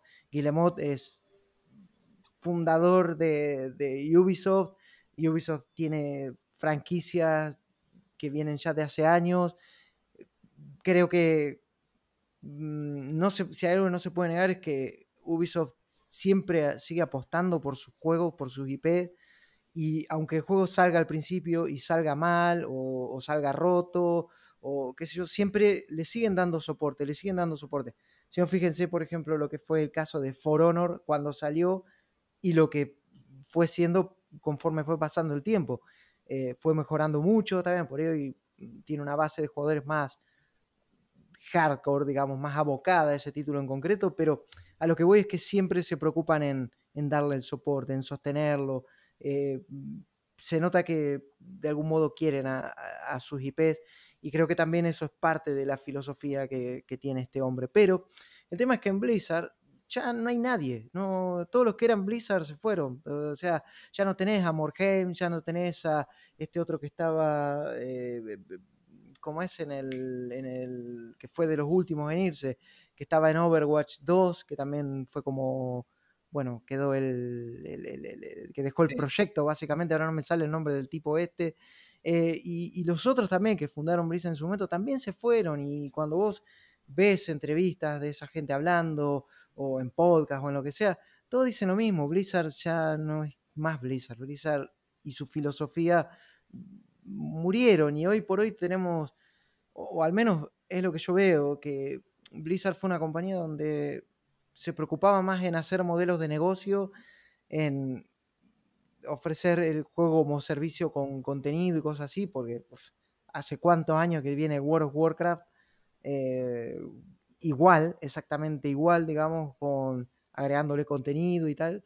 Eh, y es eso, y, no hay, ahí no tenés, eh, digamos, el, tipo que inició el proyecto. Ya no está, ya, ya se fue, ya no existe dentro de Blizzard. Entonces creo eso, que es como por la única razón que pueden llegar a, o que se me ocurre, ¿no? En vista de todo lo que sale, las noticias y tal, es porque, bueno, tengo la gallina de los huevos de oro y no, y no la quiero dejar ir así nomás y porque es lo que me da al fin y al cabo mis, mis bonos millonarios eh, cada año fiscal o cada cierre de año fiscal, digamos. No, sí, tal cual, o sea, no van a dejar que desaparezca el WoW, por ejemplo, o, no. Bueno, el Overwatch no sé qué tanto se está jugando ahora, pero... O el, el, eh, Stoneheart era, ¿no? Eh, sí. Eh, sí, O sea, tienen cosas que mueven mucha plata. Sí, pero por ejemplo, Overwatch perdió un montón de auspiciantes de sus de sus torneos, se les fueron todos. es una cuestión de tampoco es lo que ellos quieran, sino lo que pueden mantener en pie. Claro, claro, claro. Se les fue em, Coca-Cola, se les fue. Porque, a ver, también muchos de los que, de los mm, eh, históricos que estaban en Blizzard este último tiempo se fueron. Estuvo la duda este último par de años de por qué se está diciendo tanta gente que está pasando en Blizzard. Y lo que se estuvo hablando estas últimas semanas es que, ok, sabían que estaba pasando esto y sabían que se iba a prender el ventilador. Em, y por lo que se está viendo, algunos tampoco estaban tan limpios. O sea, es como, ok, voy a irme ahora, que se olvide un poquito mi nombre y cuando Sí, sí. la mierda toque el ventilador, no quedar pegado. Que es el tema de la diferencia con Ubisoft. Creo que la diferencia con Ubisoft es que si bien en Ubisoft hubo parte de. Hubo parte, no, hubo. em, eh, ¿Cuál es la palabra que estoy diciendo? Em, hubo un encubrimiento Ah, sí. una sí, sí, complicidad Claro, por claro, parte claro. de, de- de- de los directivos. Sí. En, en- en Blizzard me parece que lo que genera más, más ruido es, primero, lo, lo, lo abierto que era todo, lo masivo, y que no solo había un encubrimiento, sino que había- se incentivaba. Uno mira las fotos de la suite, suite Cosby que hacían o de los videos institucionales que hacían, y que, ok, la compañía incentivaba esto, no es que lo ocultaba, no es que lo callaba o metía recursos humanos y trataba de arreg- de arreglar las cosas sin que, que explotaran. No, no, había un incentivo a este tipo de actitudes y eso me parece que la impunidad, y eso es lo que genera más, eh, más, más, más bronca, la, la impunidad de, de- de hacerlo abiertamente y la impunidad de, incentivarlo, la impunidad de, habiendo sido avisados hace dos años de esto, decidir no hacer nada. Eh, de no decir nada, no, no, y, y de cuando, de cuando, y lo mal que se manejaron también, lo mal Sí, que sí. se man- manejó cuando, ¿cuál fue la reacción de Blizzard cuando salió todo este quilombo? Contrató un, em- un- un estudio de abogados que son conocidos por luchar contra la sindicali- sindicalización de trabajadores. Por un lado estás diciendo una cosa y por otro lado estás haciendo otra. Sí, em, sí, sí, sí, sí, sí. Eso es el- el- lo que genera ese, el- que, que explote. Es, es algo más. Es, es estructural de una forma mucho más, mucho más grande, mucho más masiva, si se quiere. Eh, no, no sé, yo tampoco creo que Blizzard va a desaparecer como tal, pero sí creo que va, No, va- no, no va, no va, no, no es algo que en, en dos semanas va a decir, oh, ya está, sacas un comunicado, que fue un poco lo que hizo, no es la de Ubisoft, que, ok, sacamos un comunicado y vamos a tratar de arreglar y sacamos, removemos a estas dos o tres personas que están involucradas en esto, porque ese es el tema, con Blizzard no puedes remover a dos o tres personas y ya está. No, claro. Renunció el presidente y no solucionó Sí. nada. No, no, no. no, Estás no, renunciando a los directores, estás echando a los directores de todos tus proyectos principales. el presidente, entonces, ¿qué, qué, qué vas a hacer? Eh, ese es el tema, no, no, no, se fue un montón de gente importante y no soluciona nada eso, no, no, no cambia nada, no, que, y, y- y encima tenés esta cuestión de que es, es, es una empresa que depende mucho de la comunidad y la comunidad también está muy dividida en esto de que queremos seguir apoyando a esta empresa. Yo, yo jugué Diablo 2 en stream y la verdad es que por un, por un momento me sentí un poco de, ah, quiero en medio de este quilombo. Me, me, me justifiqué a mí mismo pensando que al menos no pagué, que es una beta abierta y no puse un peso. Sí, eh, sí, sí, sí, Pero al mismo tiempo sentí esa cosa así, no sé si quiero pagarle a esta gente. Y, y, y- decir, bueno, mucha gente trabajó e- en este proyecto, gente que no tiene nada que ver, gente que por ahí hasta fue víctima de todo eso. Eh, pero al mismo tiempo la plata está yendo para los que están arriba. Sí, el La tema es que estás apoyándolo, o sea, tal vez hay gente que es inocente en esto, obviamente, pero quieras o no lo apoyás, o sea, Sí, sí. yo o estoy sea, igual que vos, yo porque lo pensaba tal vez con el Diablo 4 ahí, pero pues me gusta el, el Diablo, siempre me ha gustado Diablo, y pero no, no, no lo voy a hacer porque, por esto, por esto puntual, realmente, pues no quiero apoyar este tipo de actitudes y quiero, creo que todos podemos hacer esto, tener esta actitud de decir no, para que otras empresas vean y digan, bueno, esto está mal, esto no hay que hacerlo, porque es la única manera que tenemos nosotros como consumidores, ¿entendés? En este tipo de, de cosas, de decir, esto está mal. Y es la única forma que ellos sí tienen, ellos sí prestan eh, Claro. atención cuando afecta lo, lo económico. Exactamente. Eh, sí, porque qué sé yo, el- la gente que, que fabrica munición en una fábrica de munición también debe ser gente buena que está trabajando, haciendo su laburo y llega a su casa y llama a sus hijos. Ahora, la gente que usa esa munición para matar, si es una mierda y no voy a apoyar a la gente que usa esa munición para matar. No sé, como el dinero no va, eh, el, el dinero se la lleva el CEO en esos 130 millones de bonos que. Precisamente. Em, es, y, eso está afectando mucho a la comunidad y toda una división, es decir, eh, WoW es un juego que se centra mucho, en, se centra mucho, se sostiene mucho en la comunidad de, streamers, por ejemplo, creadores de contenido. Em, y, es curioso, porque antes de esta explosión, había. La última expansión de WoW no generó, no cayó muy bien. En general tuvo una mala recepción. Y fue de la mano con esta, este resurgimiento de Final Fantasy XIV. Claro, resurgimiento. Final Fantasy XIV se reinventó en su época. Eh, pero este último, desde la última expansión, empezó a ganar mucha popularidad también. Y mucha gente pasó del WoW a Final Fantasy XIV. Y ha estado esta discusión de los refugiados de WoW yendo a Final Fantasy XIV y mucha gente hablando, no el público de Final Fantasy XIV, pero sí la gente, estos refugiados de WoW, em, como dándose cuenta de, cómo había quedado atrás WoW y de las cosas malas de ese juego y las cosas un tóxicas que tenía esa comunidad. Porque una de las cosas que destaca de Final Fantasy XIV siempre se habla es lo amigable que es la comunidad. Exactamente. lo receptiva que es. De hecho, hasta muchas veces te dicen, que es por ahí demasiado amigable hasta cierto punto. Eh, pero, pero lo es, eh, lo es. O sea, yo he jugado Final Fantasy XIV esporádicamente con la versión trial y me llama la atención. Es como, a veces entras a un dungeon y dices, es mi primera vez, y la gente, no, bueno, no pasa nada, te ayudamos, te explicamos, te mandás cagadas y, viste. Eh, wow, hay gente buena en internet. y te sentís raro. Es un mito, es un mito, hay gente buena en internet. pero me sentí intimidado al principio. che, ¿por qué están siendo agradables conmigo? Están haciendo las cosas mal, no sé usar mi clase. Son no bots. no conozco el dungeon. La, verdad que son todos bots.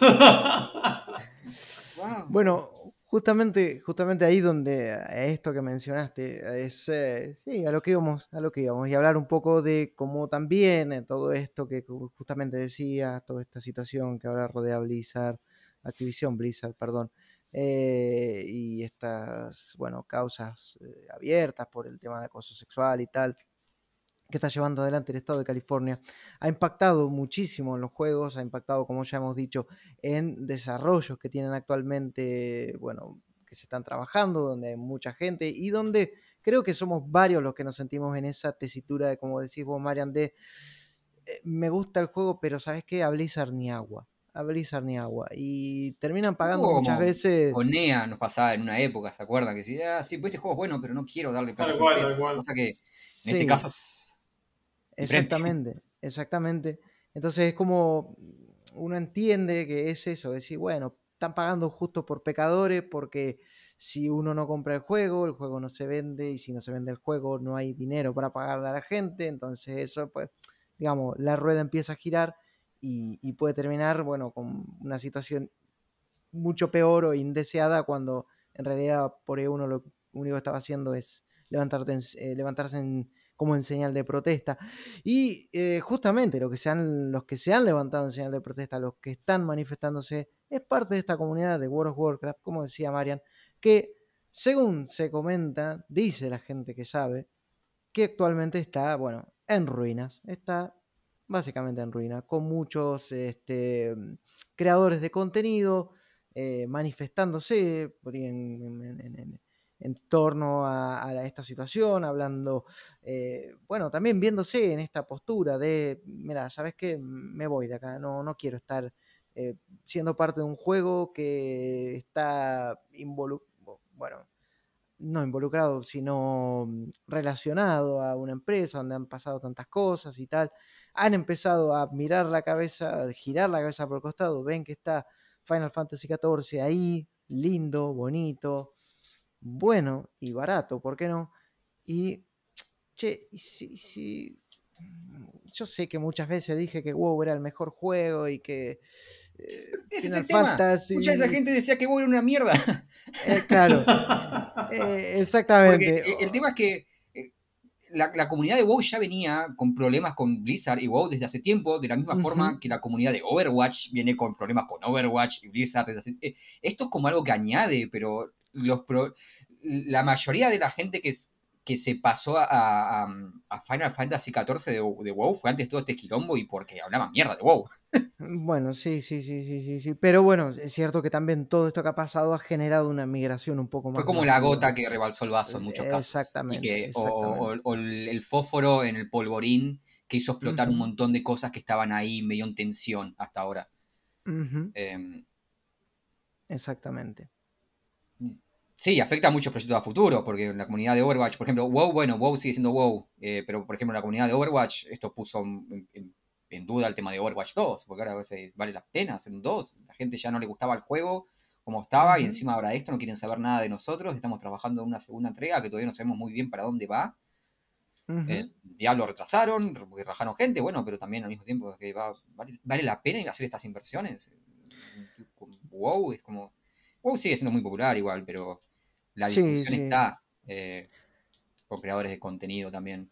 Sí, sí, de hecho hay uno, hay uno de los creadores de contenido más importantes de repente de, o bueno, uno de los más reconocidos dentro de eh, lo que es WoW. Es eh, un creador, bueno, conocido en Twitch como Asmongold, y él fue uno de los que, bueno, recientemente salió a, bueno, Blizzard está preguntándose por qué la gente se va a Final Fantasy XIV. Y entonces es eh, este, esta persona, este muchacho, este creador de contenido, eh, empezó a hablar y a decir eh, que muchos creen que esto de, digamos, que se incrementó, como decía, bueno, en torno a lo que pasó con la última expansión de World of Warcraft, que es esta Shadowland, y decían que, que porque la expansión es mala, y él dice en concreto que no es tanto que la expansión es mala, sino el problema es que hay falta de contenido y que hay falta de innovación en cuanto al contenido que han metido en esta, en esta expansión. Entonces dice, ¿quieren saber por qué la gente se está yendo? Bueno, fíjense, fíjense lo que están haciendo y, miren un poquito lo que está haciendo el vecino y, y comparen. Entonces por ahí de repente pueden llegar a entender qué es lo que está pasando. Esta persona, este mm, eh, Asmongold también dice que, eh, bueno, lo que justamente decía Mariano, la comunidad de Final Fantasy XIV es mucho más amigable, mucho más friendly, eh, te enseñan, te acompañan, te guían, está como más sana, saneada o, como quieran, o como quieran decirle.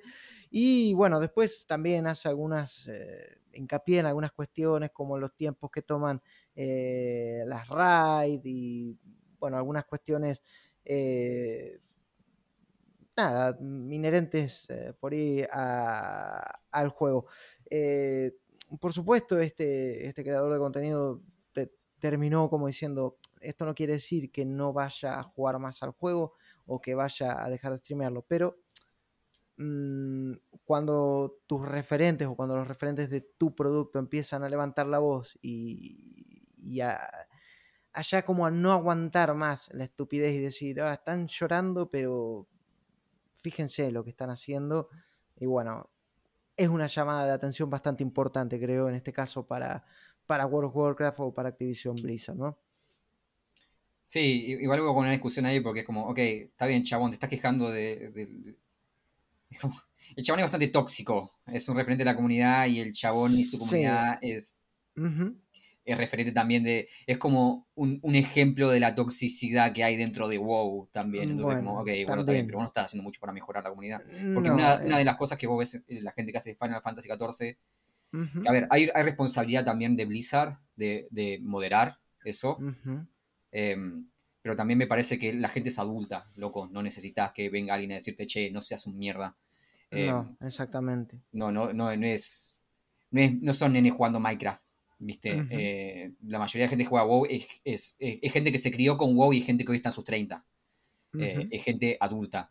Entonces, ¿viste? Eh, vos lo ves en, en, en Final Fantasy XIV, la, la, comunidad se modera a sí misma. Vos vendrás a un, vos mirás un tutorial de Final Fantasy XIV, pues un montón de tutoriales de, cómo portarse bien, de etiquetas. Eh, algo, que repiten, por ejemplo, algo que repiten mucho si vos mirás guías de, dungeons o guías para novatos en Final Fantasy XIV, que yo miro un montón porque es un juego bastante complejo. Eh, todos te dicen lo mismo. Cuando empezás un dungeon y no sabes, decí que no sabes. La gente te va a ayudar. Todos te remarcan eso. eso es un ejemplo de la comunidad eh, estableciendo un tono, estableciendo una norma de conducta. Si vos como parte de la comunidad, tu reacción ante alguien que se comete un error en una red o en un dungeon es estar 15 minutos puteándole frente a, tu chat con 75.000 personas, como vi a este chabón hacerlo una vez, bueno, vos estás construyendo esa cuestión tóxica también. También, no, no, podés, o sea, moderate un poco vos. ¿Qué tiene que venir Juan Carlos Blizzard a decirte, nene malo, no hagas esto? No, o sea, hermano, tenés 30 pirulos, tenés los huevos bastante peludos como para saber. No da hacer lo que estás haciendo. no, no, y si lo haces porque eso te genera guita, porque yo creo que no es que sean boludos, ellos ya saben que ese es su público y es su personaje. Y si lo haces, bueno, loco, bancátela, no, no te desligues de de, tu responsabilidad. Eso es lo que yo valoro un poco de Doctor Disrespect.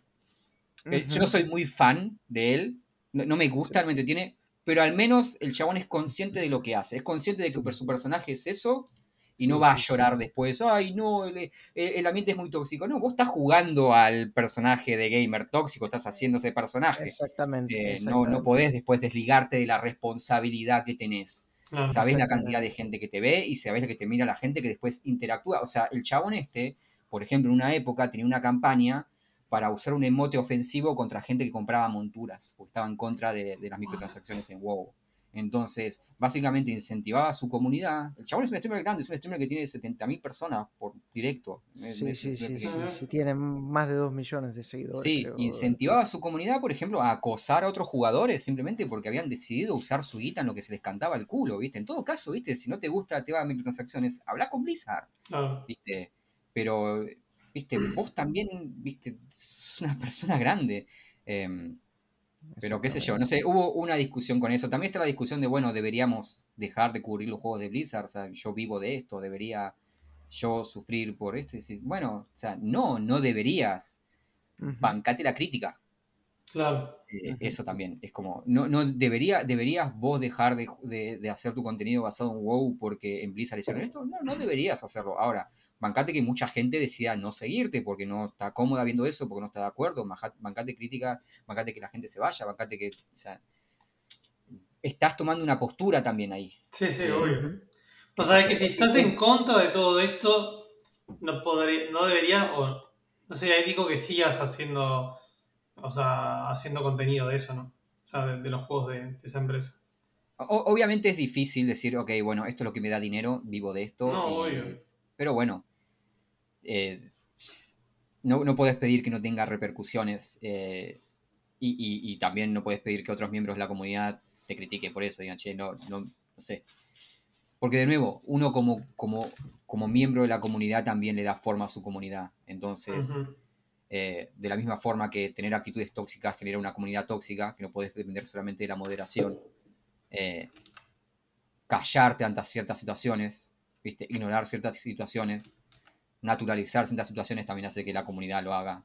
Eh, sos un referente, te guste o no, sos un referente, ¿viste? No, no, no puedes desligarte de tu responsabilidad cuando vos sabes que cada vez que aprendes y juegas WoW, hay 75.000 personas que también juegan WoW mirándote y siguiéndote. Em, Exactamente. No sé, es... Pero bueno, eso también afecta, Otra de las ramificaciones que afecta a Blizzard, porque el tema de WoW no va a ir a ningún lado, pero Overwatch 2. Mm, y de nuevo, eh, eh, eran, eran, títulos que ya tenían comunidades que venían siendo muy críticas. Overwatch 2 ya viene hace un par de años con muchas críticas, la gente diciendo, che, necesitan cambiar esto, necesitan, como con WoW, diciendo, che, necesita esto mejorar, necesita esto ser distinto. Y ahora encima se le añade todo esto, es decir, no me importa si mejora. Mucha gente no, me importa un carajo. No me interesa si WoW mañana es el mejor juego del mundo, no quiero saber nada con Blizzard. Sé que me hiciste acordar una publicación que leí en Reddit este, que era la, en realidad era la novia del chico que contaba, eh, que contaba la historia de, este chico, que juega WoW desde prácticamente desde que salió. O sea, toda la vida jugando WoW. El típico persona que tiene hasta la miniatura de su personaje en la casa, viste, que lo puedes mandar a hacer y todo, bueno. Y el loco después que vio esto dijo, no, yo voy a dejar de jugar. Voy a dejar de jugar este juego porque, o sea, más allá de lo del WoW, porque yo no quiero apoyar una empresa donde pasan este tipo de cosas y se incentiva que haya este tipo de violencia. ¿entendés? Entonces, este. Y lo que decías vos, o sea, creo que bueno, que uno debe tomar esa posición si realmente estás en contra de lo que está pasando. Sí, aparte es, creo que lo, lo, que el agravante acá no es que pasaron estas cosas, es, y, y, lo que genera este rechazo es cómo reacciona Blizzard a esto. Mm, también, sí, sí. Porque si me decís, bueno, Blizzard salió y rajó a toda la gente que tenía que rajar y hace dos años, no ahora, hace dos años cuando tuvieron las anuncios, o sea, dijeron, ok, no sab como, como por ahí pasó con Ubisoft, no sabíamos que, bueno, no con Ubisoft no es el caso, pero ponele, es, pasaba esto, nos decían, ok, no sabíamos que esto estaba sucediendo, vamos a arreglarlo, y hace dos años empezaban a trabajar, bueno, era distinto a tallarse la boca, ocultar todo, viste, eh, no decir nada cuando explota la, denuncia, contratar abogados que, viste, para contrarrestar las medidas legítimas de tus trabajadores, poner un vocero de la administración Bush a favor de la tortura y de la guerra, a, hablar a tu lugar, es como decir, bueno, no solamente fuiste un hijo de puta hace dos años, no solamente incentivaste a ser un hijo de puta hace dos años, sino que hoy en día seguís siendo un hijo de puta y encima defendés las hijas de puteces que hiciste. Tal cual, tal cual. Y, querés seguir perpetuando la misma mierda. Es, muy difícil, viste, seguir bancando con todo eso. Eh, una cosa es decir, bueno, puedo bancar a esta persona que cometió un error hace un tiempo y sé que puede cambiar, pero esta persona cometió ese error hace un tiempo, se dio cuenta, siguió cometiéndolo y hoy le importa un carajo. Eh, es muy difícil seguir al lado de eso. Es, entendible, no es una cuestión de ser moralista. Realmente sentís algo adentro tuyo y decís, no, no siento cómodo. Eh, a mí me pasaba, ayer jugaba el Diablo en stream y, y no decía, ¿Qué va a pensar la gente de mí? Eh, si alguien entra y me ve jugando Diablo, ¿qué va a pensar la gente de mí? O sea, la gente que me conoce sabe que cuando Diablo es gratis, pero alguien random no quiero que, no quiero que me asocien con Blizzard. No. quiero que mi cara se vea al lado de Blizzard, porque Blizzard ya está manchada. Y, ahí es donde digo, no sé a dónde va a ir Blizzard, porque esa, y me voy a gastar a mí mismo acá, pero esa mancha no se va, esa mancha no se quita. Eh, es, Blizzard va a estar asociada a eso para siempre, me parece. No, que tal cual, sí, sí, sí. Totalmente. Y, no a eso que pasó hace dos años. y eso me parece lo más grave. No a lo que pasó hace dos años, no a la denuncia, sino a cómo reaccionó.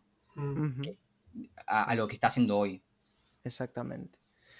Exactamente, gente. Y bueno, hasta aquí eh, hemos comentado un poco todo lo que ha sucedido. Hemos tenido un picadito de noticias y de opiniones. Esto van a ser noticias de acá hasta fin de año, porque me parece que esto no va a terminar pronto. vamos, a tener, a,